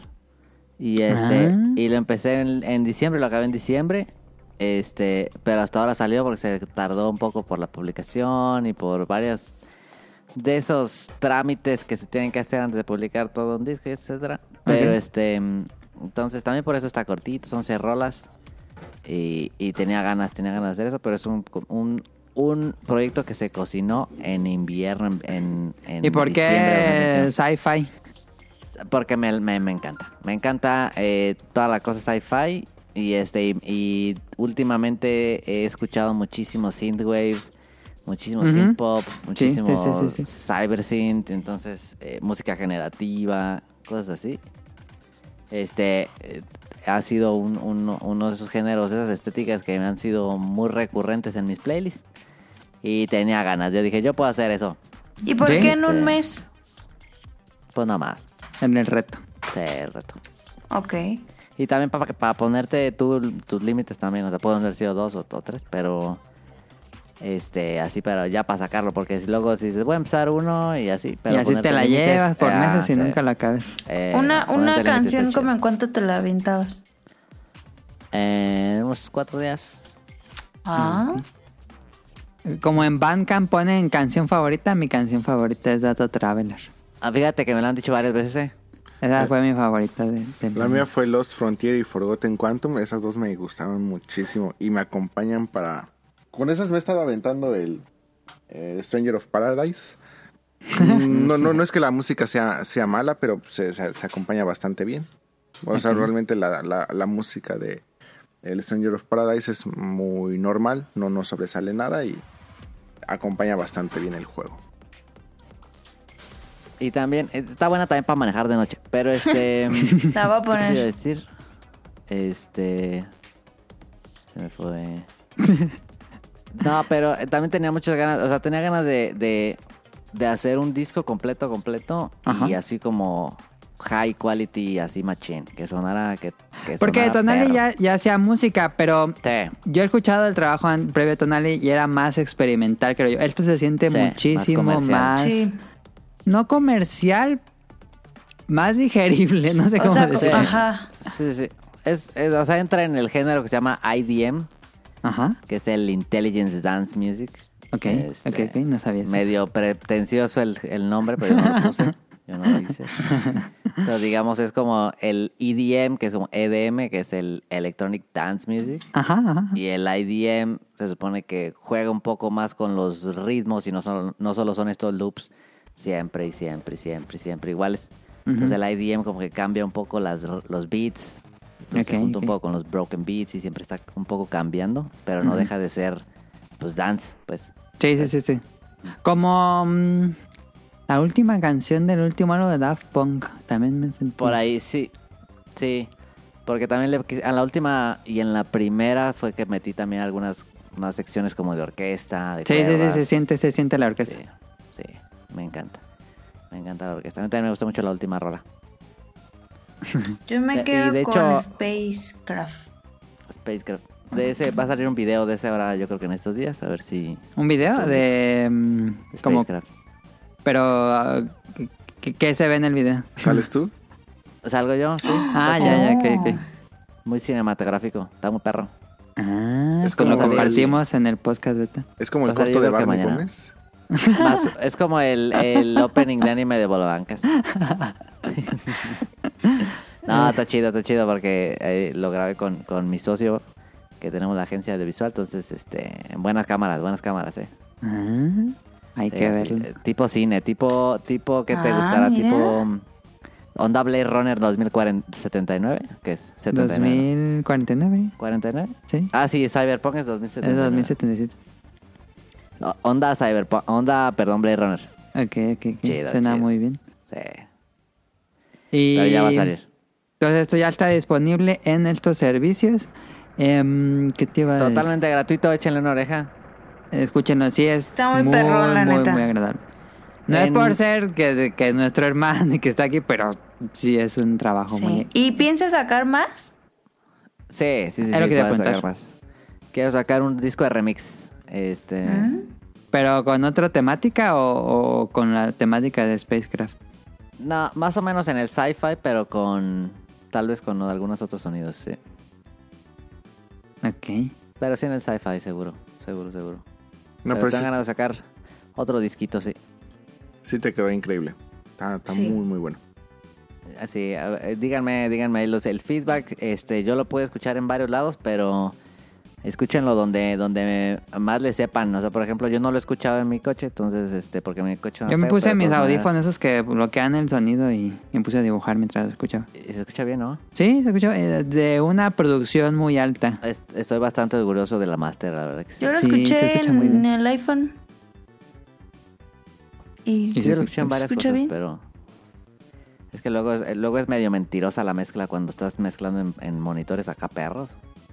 Sí, eh, bueno, Nali es músico y sabe, creo que para el público normal, pues que creemos que se escucha muy bien. Sí, yo estoy orgulloso que se escucha bien, pero me hace falta escucharlo en varios lados para saber Ok. cómo se escucha. Pero escúchenlo. Ojalá les guste, es un, les digo, un, un CD cortitito, es más como un EP. Ajá, seis, ajá, seis ajá. rolitas, Epe. más o menos 20 minutos. Eh, y ya. En Amazon está como en el... Se supone, porque Spotify sí comprime 2.3. Ujú, ujú. Amazon se supone que tiene el super high res. Para ver, escucharlo, no lo probé en Amazon Music. ¿se- ¿Ocupas comprarlo? Prime, o Prime, co- creo. Con Prime tienes, creo. Ah, con el Prime entras, sí, es cierto, ya me acordé, sí, es cierto, sí, es cierto. Se supone que Amazon tiene así el super high res. Ese no lo probé en Amazon. Porque Spotify creo que no. Creo que Premium sí te da algo de high res, pero no sé qué tanto. Pero Ujú. escucha, está en, todo lo- en las plataformas este, mm, principales de streaming. Ok. Y estén pendientes para el video. Ya lo, lo compartimos en, el, en la cuenta del podcast beta y en la- nuestras cuentas personales. Sí, ojalá les guste, compártanlo. Es gratuito, pero y no necesitan apoyarme. pero con que lo compartan es más que suficiente. Pero pueden aportar. Nada. Pues a este el tema, no sé si Cara Tonal, digo, Rion quiera preguntarle algo más. No, este. Ya estuve platicando con él un, un ratito cuando nos. Este. Cuando me compartió el, el disco. Entonces. No, no sé si puedo hablar de eso, ¿no? Pero, Estaría bueno a ir a tocar allá a Japón. Estaría chido. Ah. Pero vamos a ver si lo puede venir a tocar acá a Japón. Ah. Este. Ah, Pues, perro. como les comento siempre, pues tengo muchos amigos que tienen bares, clubes y todo eso, entonces pues, seguramente en alguno este, se va a poder.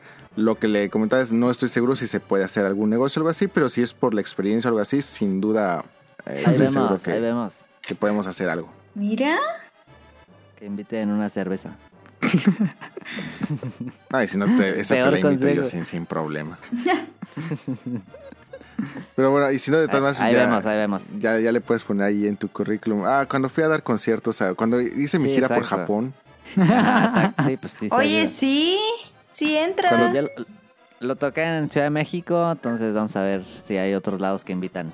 Cuando te sientes Japón. ahí con tus compas músicos, le dices, ah, ¿ustedes cuántas veces han hecho, hecho giras en Japón? Así, Ah, ah, sí, sí. no, no, no han hecho ustedes Ah, perdón. Suena, Pues suena bien. ¿eh? Suena bien. Pero sí, va a ser el proyecto que este año lo vamos a ver más. Entonces, este, va a estar chido. Perfecto, pues le quedó muy bien. Eh, escúchenlo y nos Sí, platican. escúchenlo. Escúchenlo, compártanlo, hazlo viral. Tal que se haga viral, pónganlo, úsenlo en sus TikTok y Taking Talking. Ándale. ¿Se puede? No, nunca he usado TikTok. No sé. Según son yo sí. sí, pues puedes poner cualquiera. Ajá. Pues, ahí el- está. El, Eh, que no tiene lo vendan. TikTok. Felicidades a Tonali por el no lo venda. Felicidades si a Tonali por Spacecraft. su- Sí. Eh, si alguien se los quiere vender, no lo compren. Es gratuito. No, pues muchas felicidades, Tonali. Te quedó muy Gracias, gracias. Felicidades. Pues vámonos a las preguntas del público y se acaba este episodio, que, que ahora no son tantas. Este, por fortuna, porque ya iba a durar mucho. You?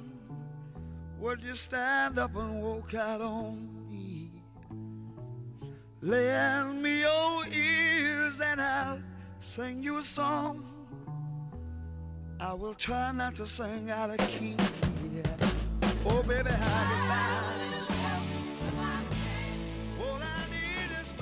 Nos escribe Jesús. Recuerdo que cuando salió Fallout 3 y The Elder Scrolls Morrowind, la prensa hablaba de que se acercaba el ocaso de los estudios japoneses porque los juegos eran de nicho. Atomics y EGM hablaron de ello. Fracasos de Capcom, Konami, Bandai y Sega hicieron pensar que estarían muertos. Igual pues la popularidad de los FPS hizo que la gente en América se enfocara en crear estos juegos de este género para ganar mercado y los demás fueron relegados. Recuerden Borderlands, Metro, Bulletstorm, etc. Pero ahora Japón ha renacido con nuevas propuestas, creo. Sí, creo que también tuvo un gran renacimiento Japón después de esta época extraña.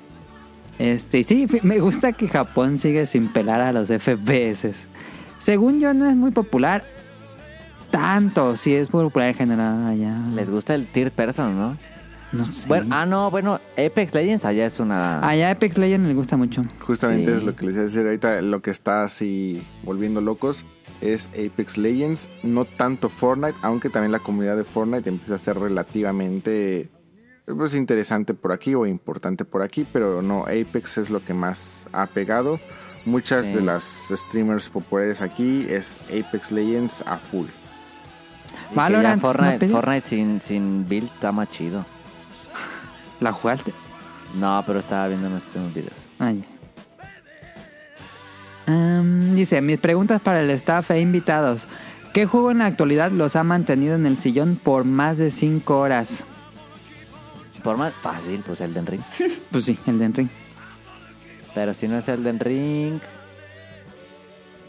Monster Hunter. Monster Hunter, sí.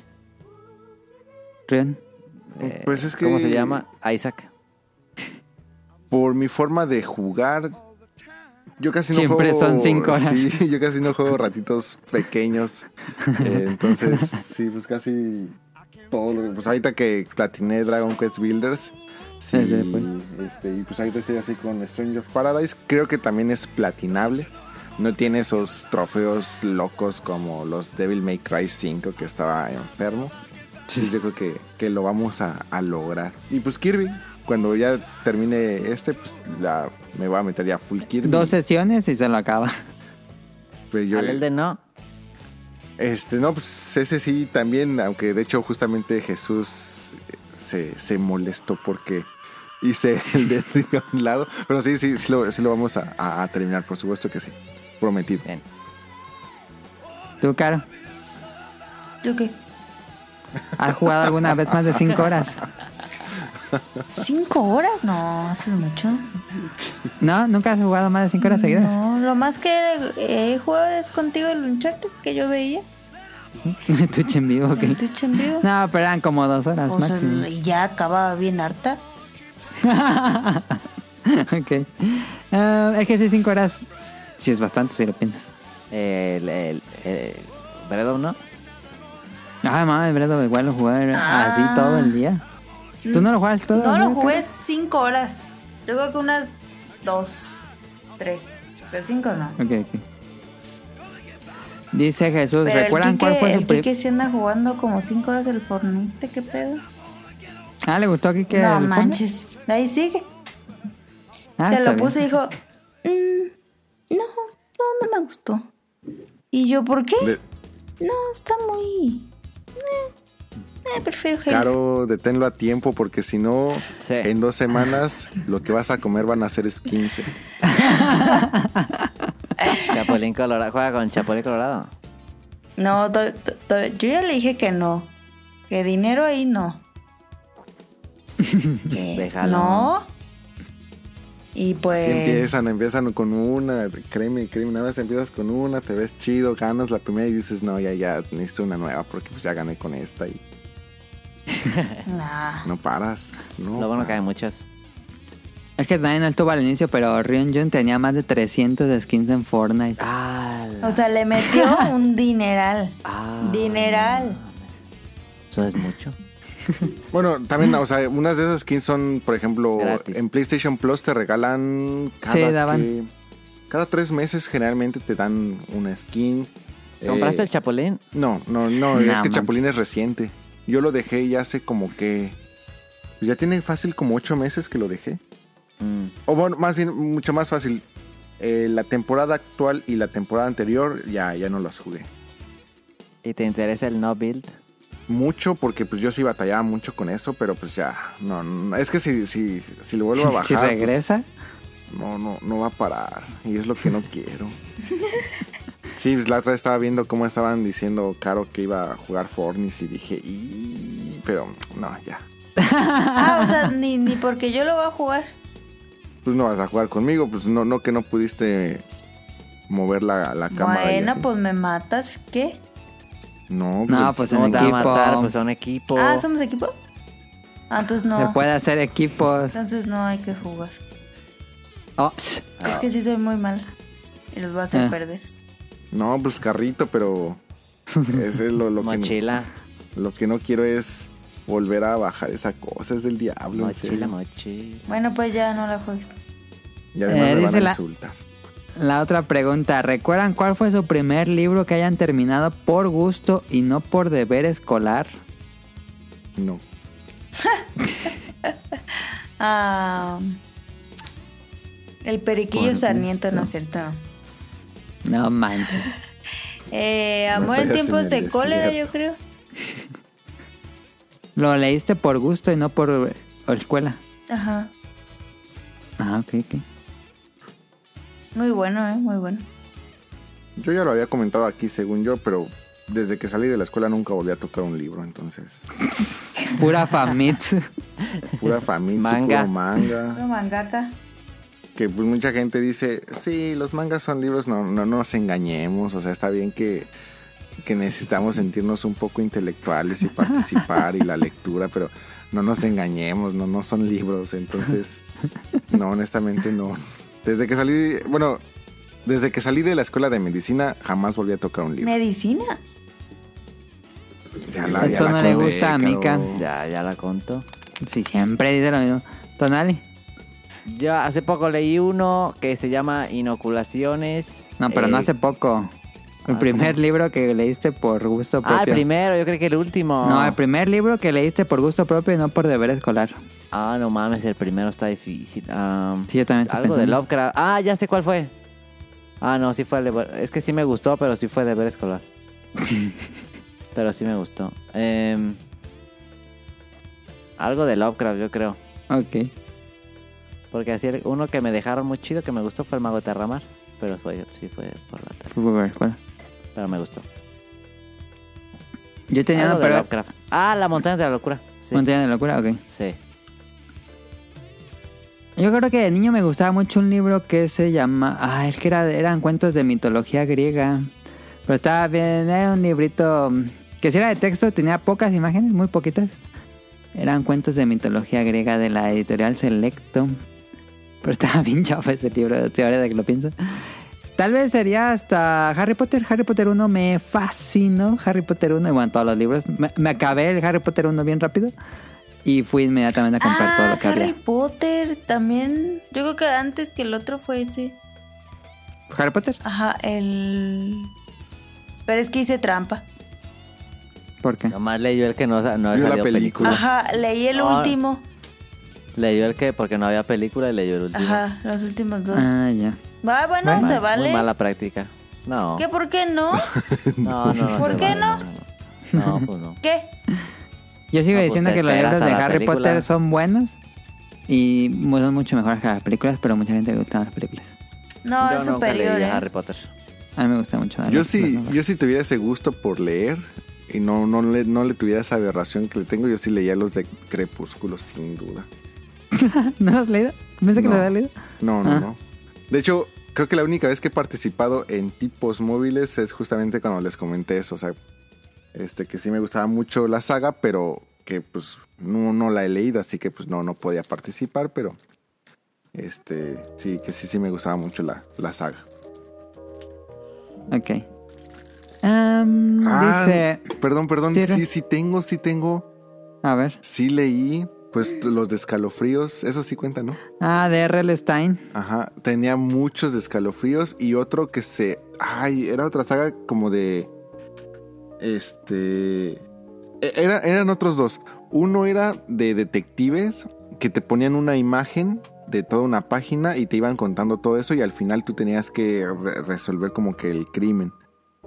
No me acuerdo, venían como dos o No tres casos suena. en un libro Ok. y otro donde según tú fueras leyendo te decía si tú quieres que en este punto el protagonista no sé por ejemplo eh, salte del edificio pásate a la página tal Ah, sí, decide no eran estos saltarse- de Crea tu propia aventura, algo así. ajá algo así esos también los leía por, por gusto sí medicina fue lo que hizo que odiara los libros La escuela hizo quedar a los libros irónicamente. sí honestamente Sí pasa.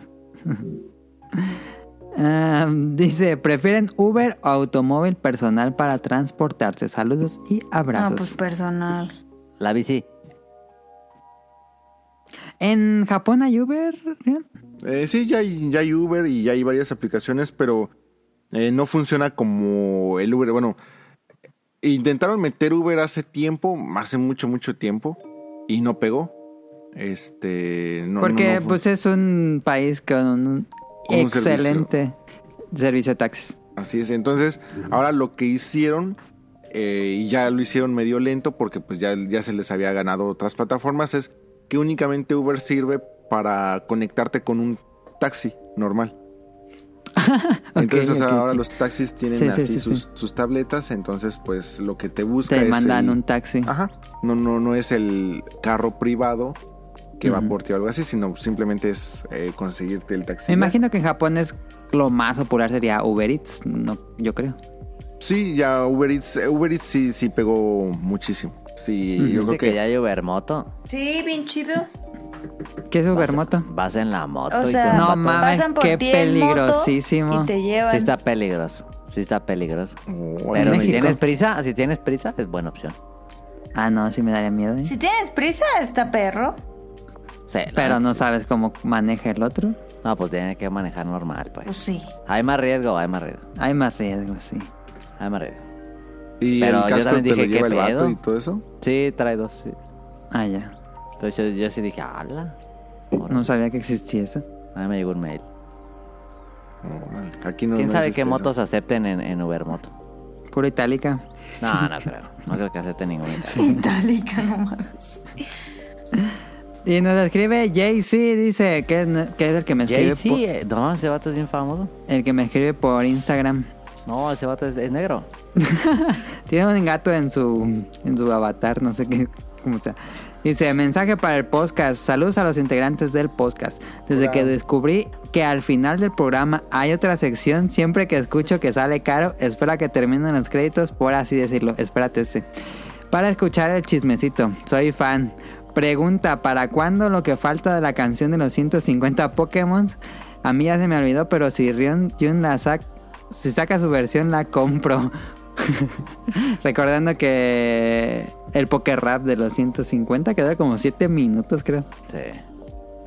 Que, Está bien difícil ese. que ahí debo de ser honesto porque quien me recordó, creo que, creo que fue Caro o, o Mili, no me acuerdo quién me recordó, pero la promesa original había sido el. Pokémon y Erukana, o sea, todo en japonés. Y yo canté nada más un pedazo de la versión en español, entonces... eh, pues si algún día hacemos... Pues ahorita. segundo especial que quedó ahorita, prometido. Que se arma No, el Segundo Ya, ya. especial, en el segundo especial. Ya ahorita ya tenemos el Beta Quest especial para Spoiler. esta sección. Pero ah, hubo buenos capítulos con, con al final, en lo, con Daniel y cuando que pasaban cosas en tu casa siempre. Ah, sí, poníamos este, cosas cagadas que se Ah, quedaba grabando Ah, su audio. Estaba bien cagado, ¿no? Le pasaba a cada mamá de ese vato. Sí. Hoy estuve hablando con él, de hecho. Y pues todo, Caro. Ya, tienes ya mató a Godric. Ya, de hecho estuve hablando mucho de Elden Ring con él y... mm, Mató a Godric y nada más.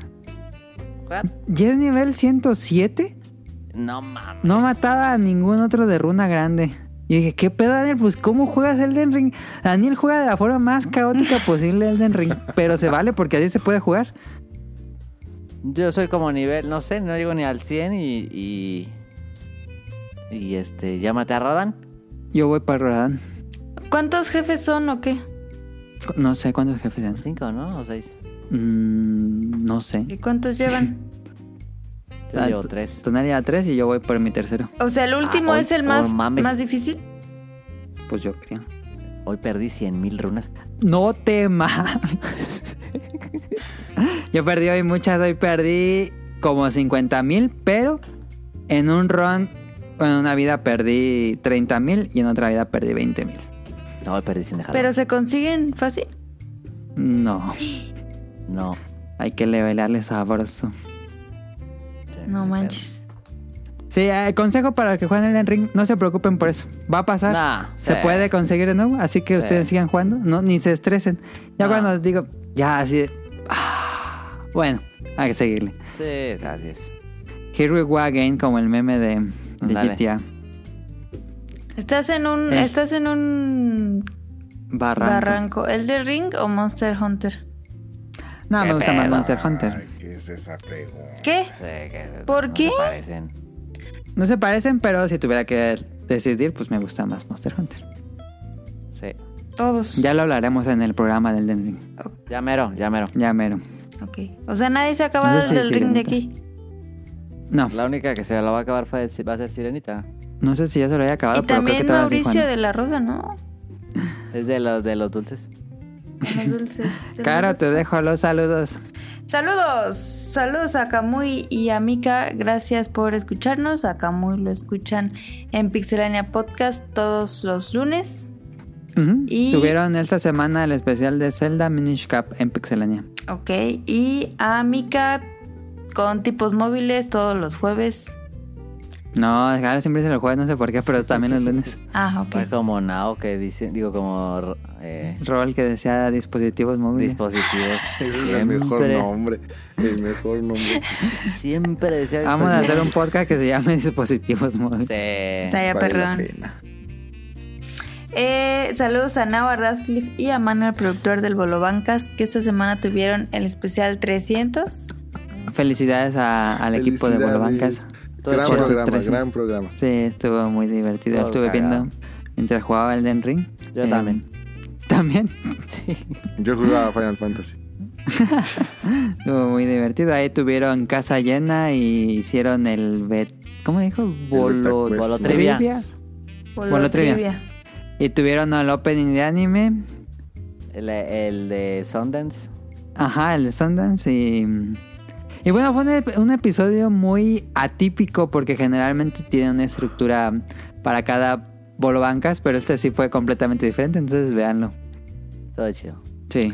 Saludos. Felicidades a, a Nao, a Ron y a. Manu. Los Saludos queremos. al Bolo Bancas y felicidades por su 300 aniversarios. Y pues claramente saludos a Ryunjun hasta Japón, que está aquí con nosotros.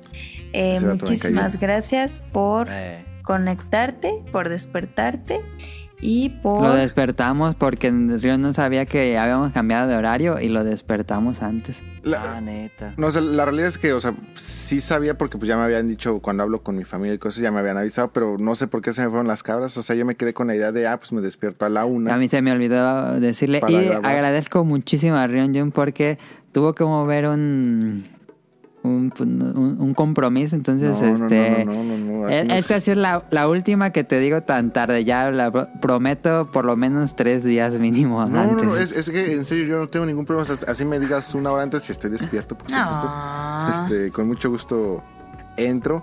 Nada más me preocupa a veces tal vez no tener como que nada preparado para, para hablar o algo así, pero no, sí, sí. ya. tengo es nada, que luego nada- sí soy bien caótico para hacer los guiones, pero sí, ahora te prometo que, que sea más No, pero- antelación. Es que es como castigo para mí, porque, pues, ¿qué tal si un día sí dices, ah, pero ya no la avisé con tres días, pues ya no lo invito?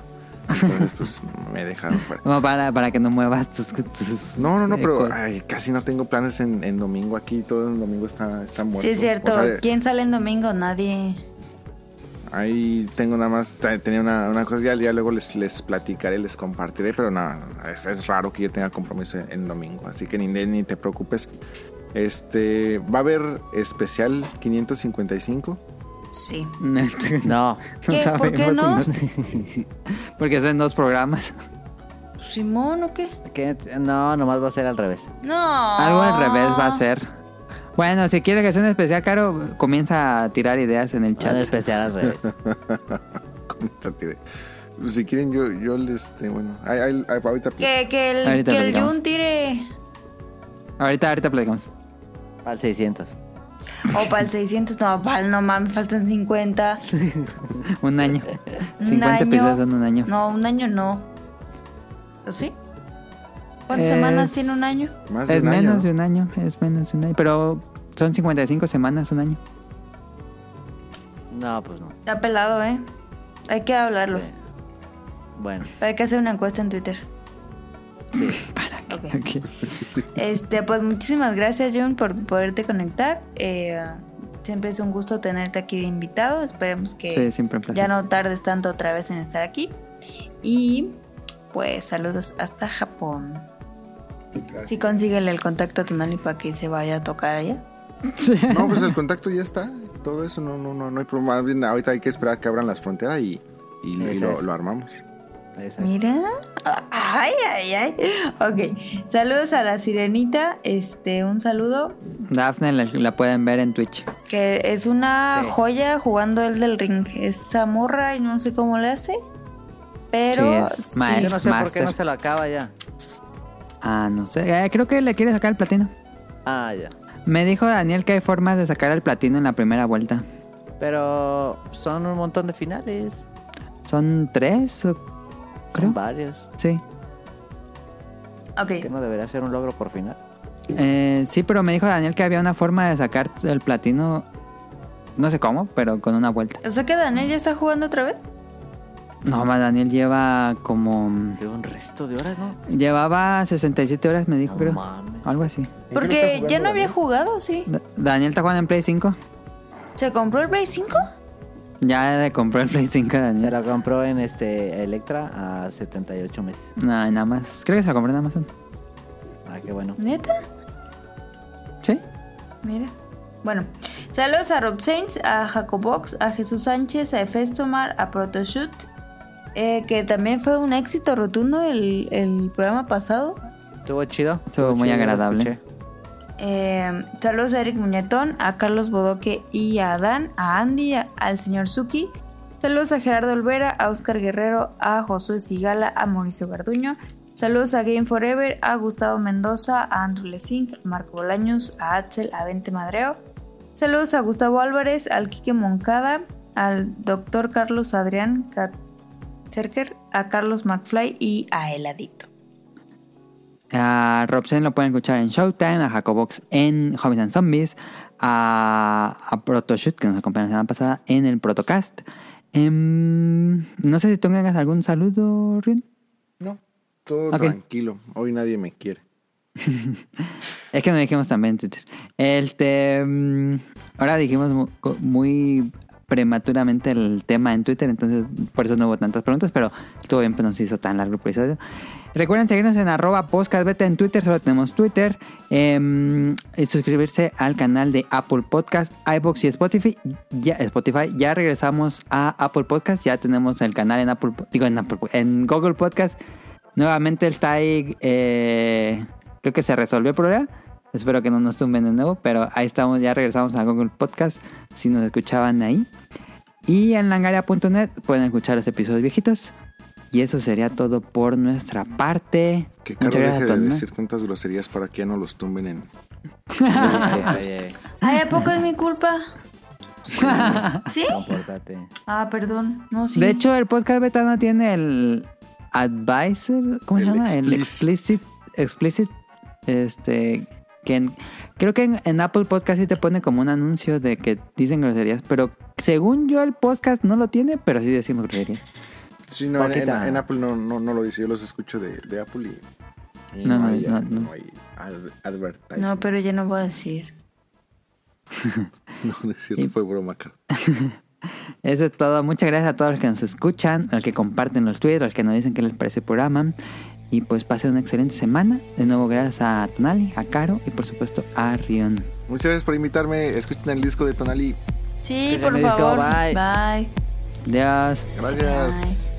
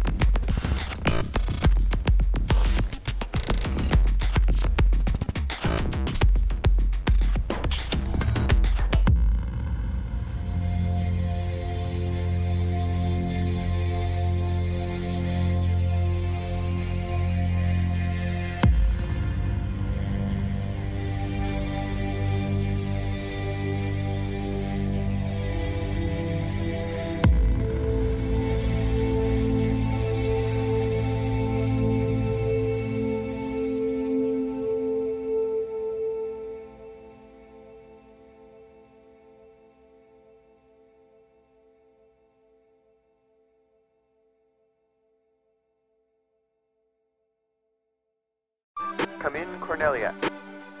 This is Corneria, Pepper speaking. Congratulations on a job well done. Roger. I'm heading back to Corneria.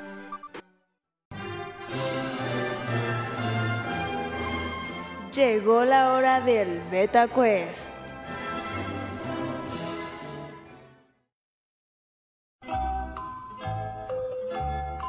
Here's come a new challenger. Eh, Rion nos va. Tonali, buenas noches. Este, ni lo saludamos. ¿Cómo están?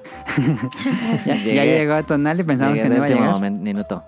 Sí. Eh, Rion nos va a hacer rápido un beta quest Fíjate extra. que nunca he estado en un beta quest de Río ni son muy No, buenos. son increíbles, son los mejores Sí, del mundo, la, la neta, sí. Se mama con los Beta Quest. Esto lo va a escuchar el público cuando se acabe la canción de despedida, entonces va a estar interesante. Ande. Porque- Que, que yo diría que Voy a ganar. hiciera, yo le pido de la manera más atenta a Ryun Jun en este podcast que por favor haga eh, segunda temporada del rival más débil aquí, por favor. Ah, ese estuvo bien chido. Fue Sí, lo más chido. increíble del mundo. Ha sido de los mejores momentos del beta, del Sí. bet- podcast beta. La neta sí. Ay, muchas gracias, amigos. Se le pide de la manera más atenta segunda temporada. A mí me hubiera ido muy mal, ¿eh? Sí, porque era de Pokémon. Sí. Pero estuvo chido. Sí. El rival más débil fue Tito. Eh, de hecho, tengo uno, según yo, como que a ese nivel, pero mm, necesitamos como que más público. Más gente, sí. Sí, sí, sí, sí. Pues mira, invitamos al Proto. Protoshoot, invitamos al Now, Camuy, Kamui, Mika. Ay, arre, ¿quién más quiere Sirenita? ¿A quién más tú di? Nomás los invitados para Betacuelo los corremos. Ajá. O sea, solo se graba para eso, se cancela la llamada y ya luego seguimos contigo nada Sí, más. sí. Qué. Muchas gracias, amigos. Les platico, este va a estar muy rápido, muy sencillo. Es Caro contra Adam y Tonali. Ah, Este es el handicap así de. Le, le bajamos el nivel a todo lo que da. Entonces, Caro va a tener la ventaja, azul. por supuesto. Entonces, va así. Les voy a poner los sonidos de un personaje. También va a ser non-stop. No, aquí no vamos a procurar este, no, no detenernos en ningún momento, o casi en ningún momento. Les pongo el sonido del personaje. Obviamente, Adam y Tonali no pueden decir la respuesta. De caro. Car- Caro va a tener la preferencia y va a tener Ajá. cuatro segundos para decir el personaje. Si después de esos cuatro segundos ella no lo, no lo dice, o sea, yo les voy a ir contando cuatro, tres, dos, Ya podemos decir uno. nosotros.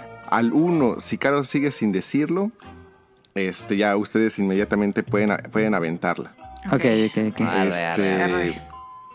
Otra, otra cosa, como Caro tiene la ventaja de los cuatro segundos de... eh, bueno, los cuatro segundos, Ajá. lo primero que diga Caro Cuenta es, como eh, respuesta. su respuesta. Entonces, O sea, si digo, ah, eh, esa. Si dice el monito, ese ya es la respuesta. así es. No manches. Hay un Entonces, tema. Eh, videojuegos es, eh, es más, hasta casi, casi. nah, está súper fácil, no, no, ustedes no se preocupen, no, ni, ni Ok. siquiera se, Va, va, va, va. se, se preocupen. Entonces, ¿están listos? Sí. Sí. Sí. A ver, entonces, a ver, denme un segundo. No manches, es increíble. Listo, entonces va el primero. ¿Lista, Caro? Lista. Va. Empieza. Cuatro, tres. No, Dos. pero no escuché. Ah, dame un segundo entonces. Lo voy a, le voy a subir el volumen. Sí, súbele más. Yo ya sé. Cállate. Listo. Va. Cuatro, tres, dos, uno. Yo. Cero. Oh, Yoshi. Listo. estúpido. Punto para el equipo Yoshi. Adam y Tonali. No mames, estoy bien estúpido. Estaba fácil. Va el segundo. Cuatro, tres, dos, ¿Homero? uno, cero. No. Ryu. Correcto. Va el tercero. Yo no sé ni para qué me presto yo para... Cuatro, tres, dos, ¿Donkey? uno. Correcto. Ah, eso sabía. Eh, va el siguiente. What do you think you're doing? Stop fooling around, kid. 4, 3, What's your problem? 2, 1, Leave me alone. 0. No sé. Snake. me David Hater, ¿Snake? de Metal Gear. Ah, Solid Snake. El que sigue. 4, 3, 2, ¿Chin-chan? 1. No, Kirby, Le- correcto. sí, qué pendejo. Este. Claro, todos los personajes son de videojuegos. Ah. Tal vez te debí de haber dicho eso antes. Sí, ¿sí dijiste? Sí, dijo, sí dijo. yo pensé que no. Ah, vale. Entonces. El que sigue. 4, 3, 2, 1. ¿La princesa. Peach? Link. No. No. ¿No Es. es Link? ¿No es Link? No. Es Ness. Ah, Ah, y qué fire. Hasta ahí salió el Link. Yo pensé que era Link. Sonaba como Este- Link. En esta nadie la tuvo buena. La que sigue. Ujú. 4, 3, ¿Link? 2. Correcto. Uh, ¿Era Link? ¿No Sí. sabía? Ah. La que sigue.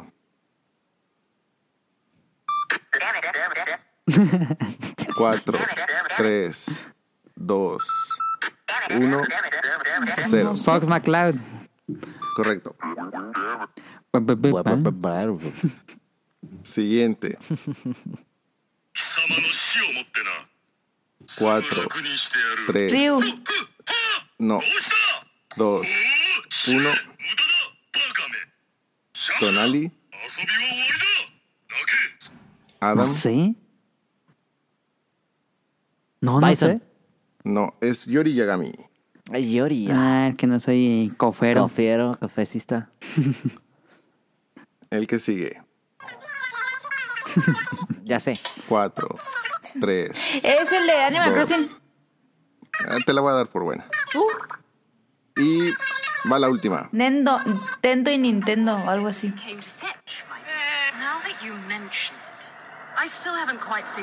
Cuatro, tres, No. managed to dos, turn Halo. Cortana. 0. Incorrecto.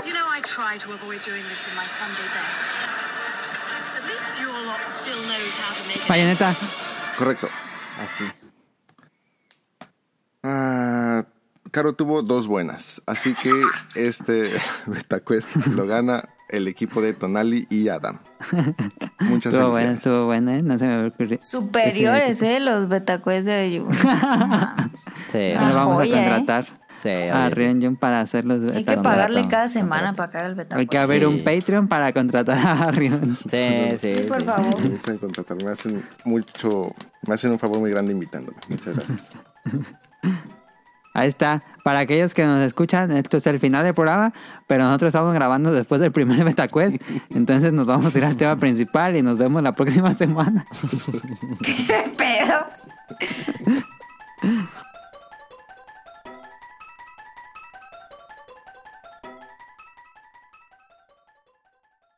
Good luck.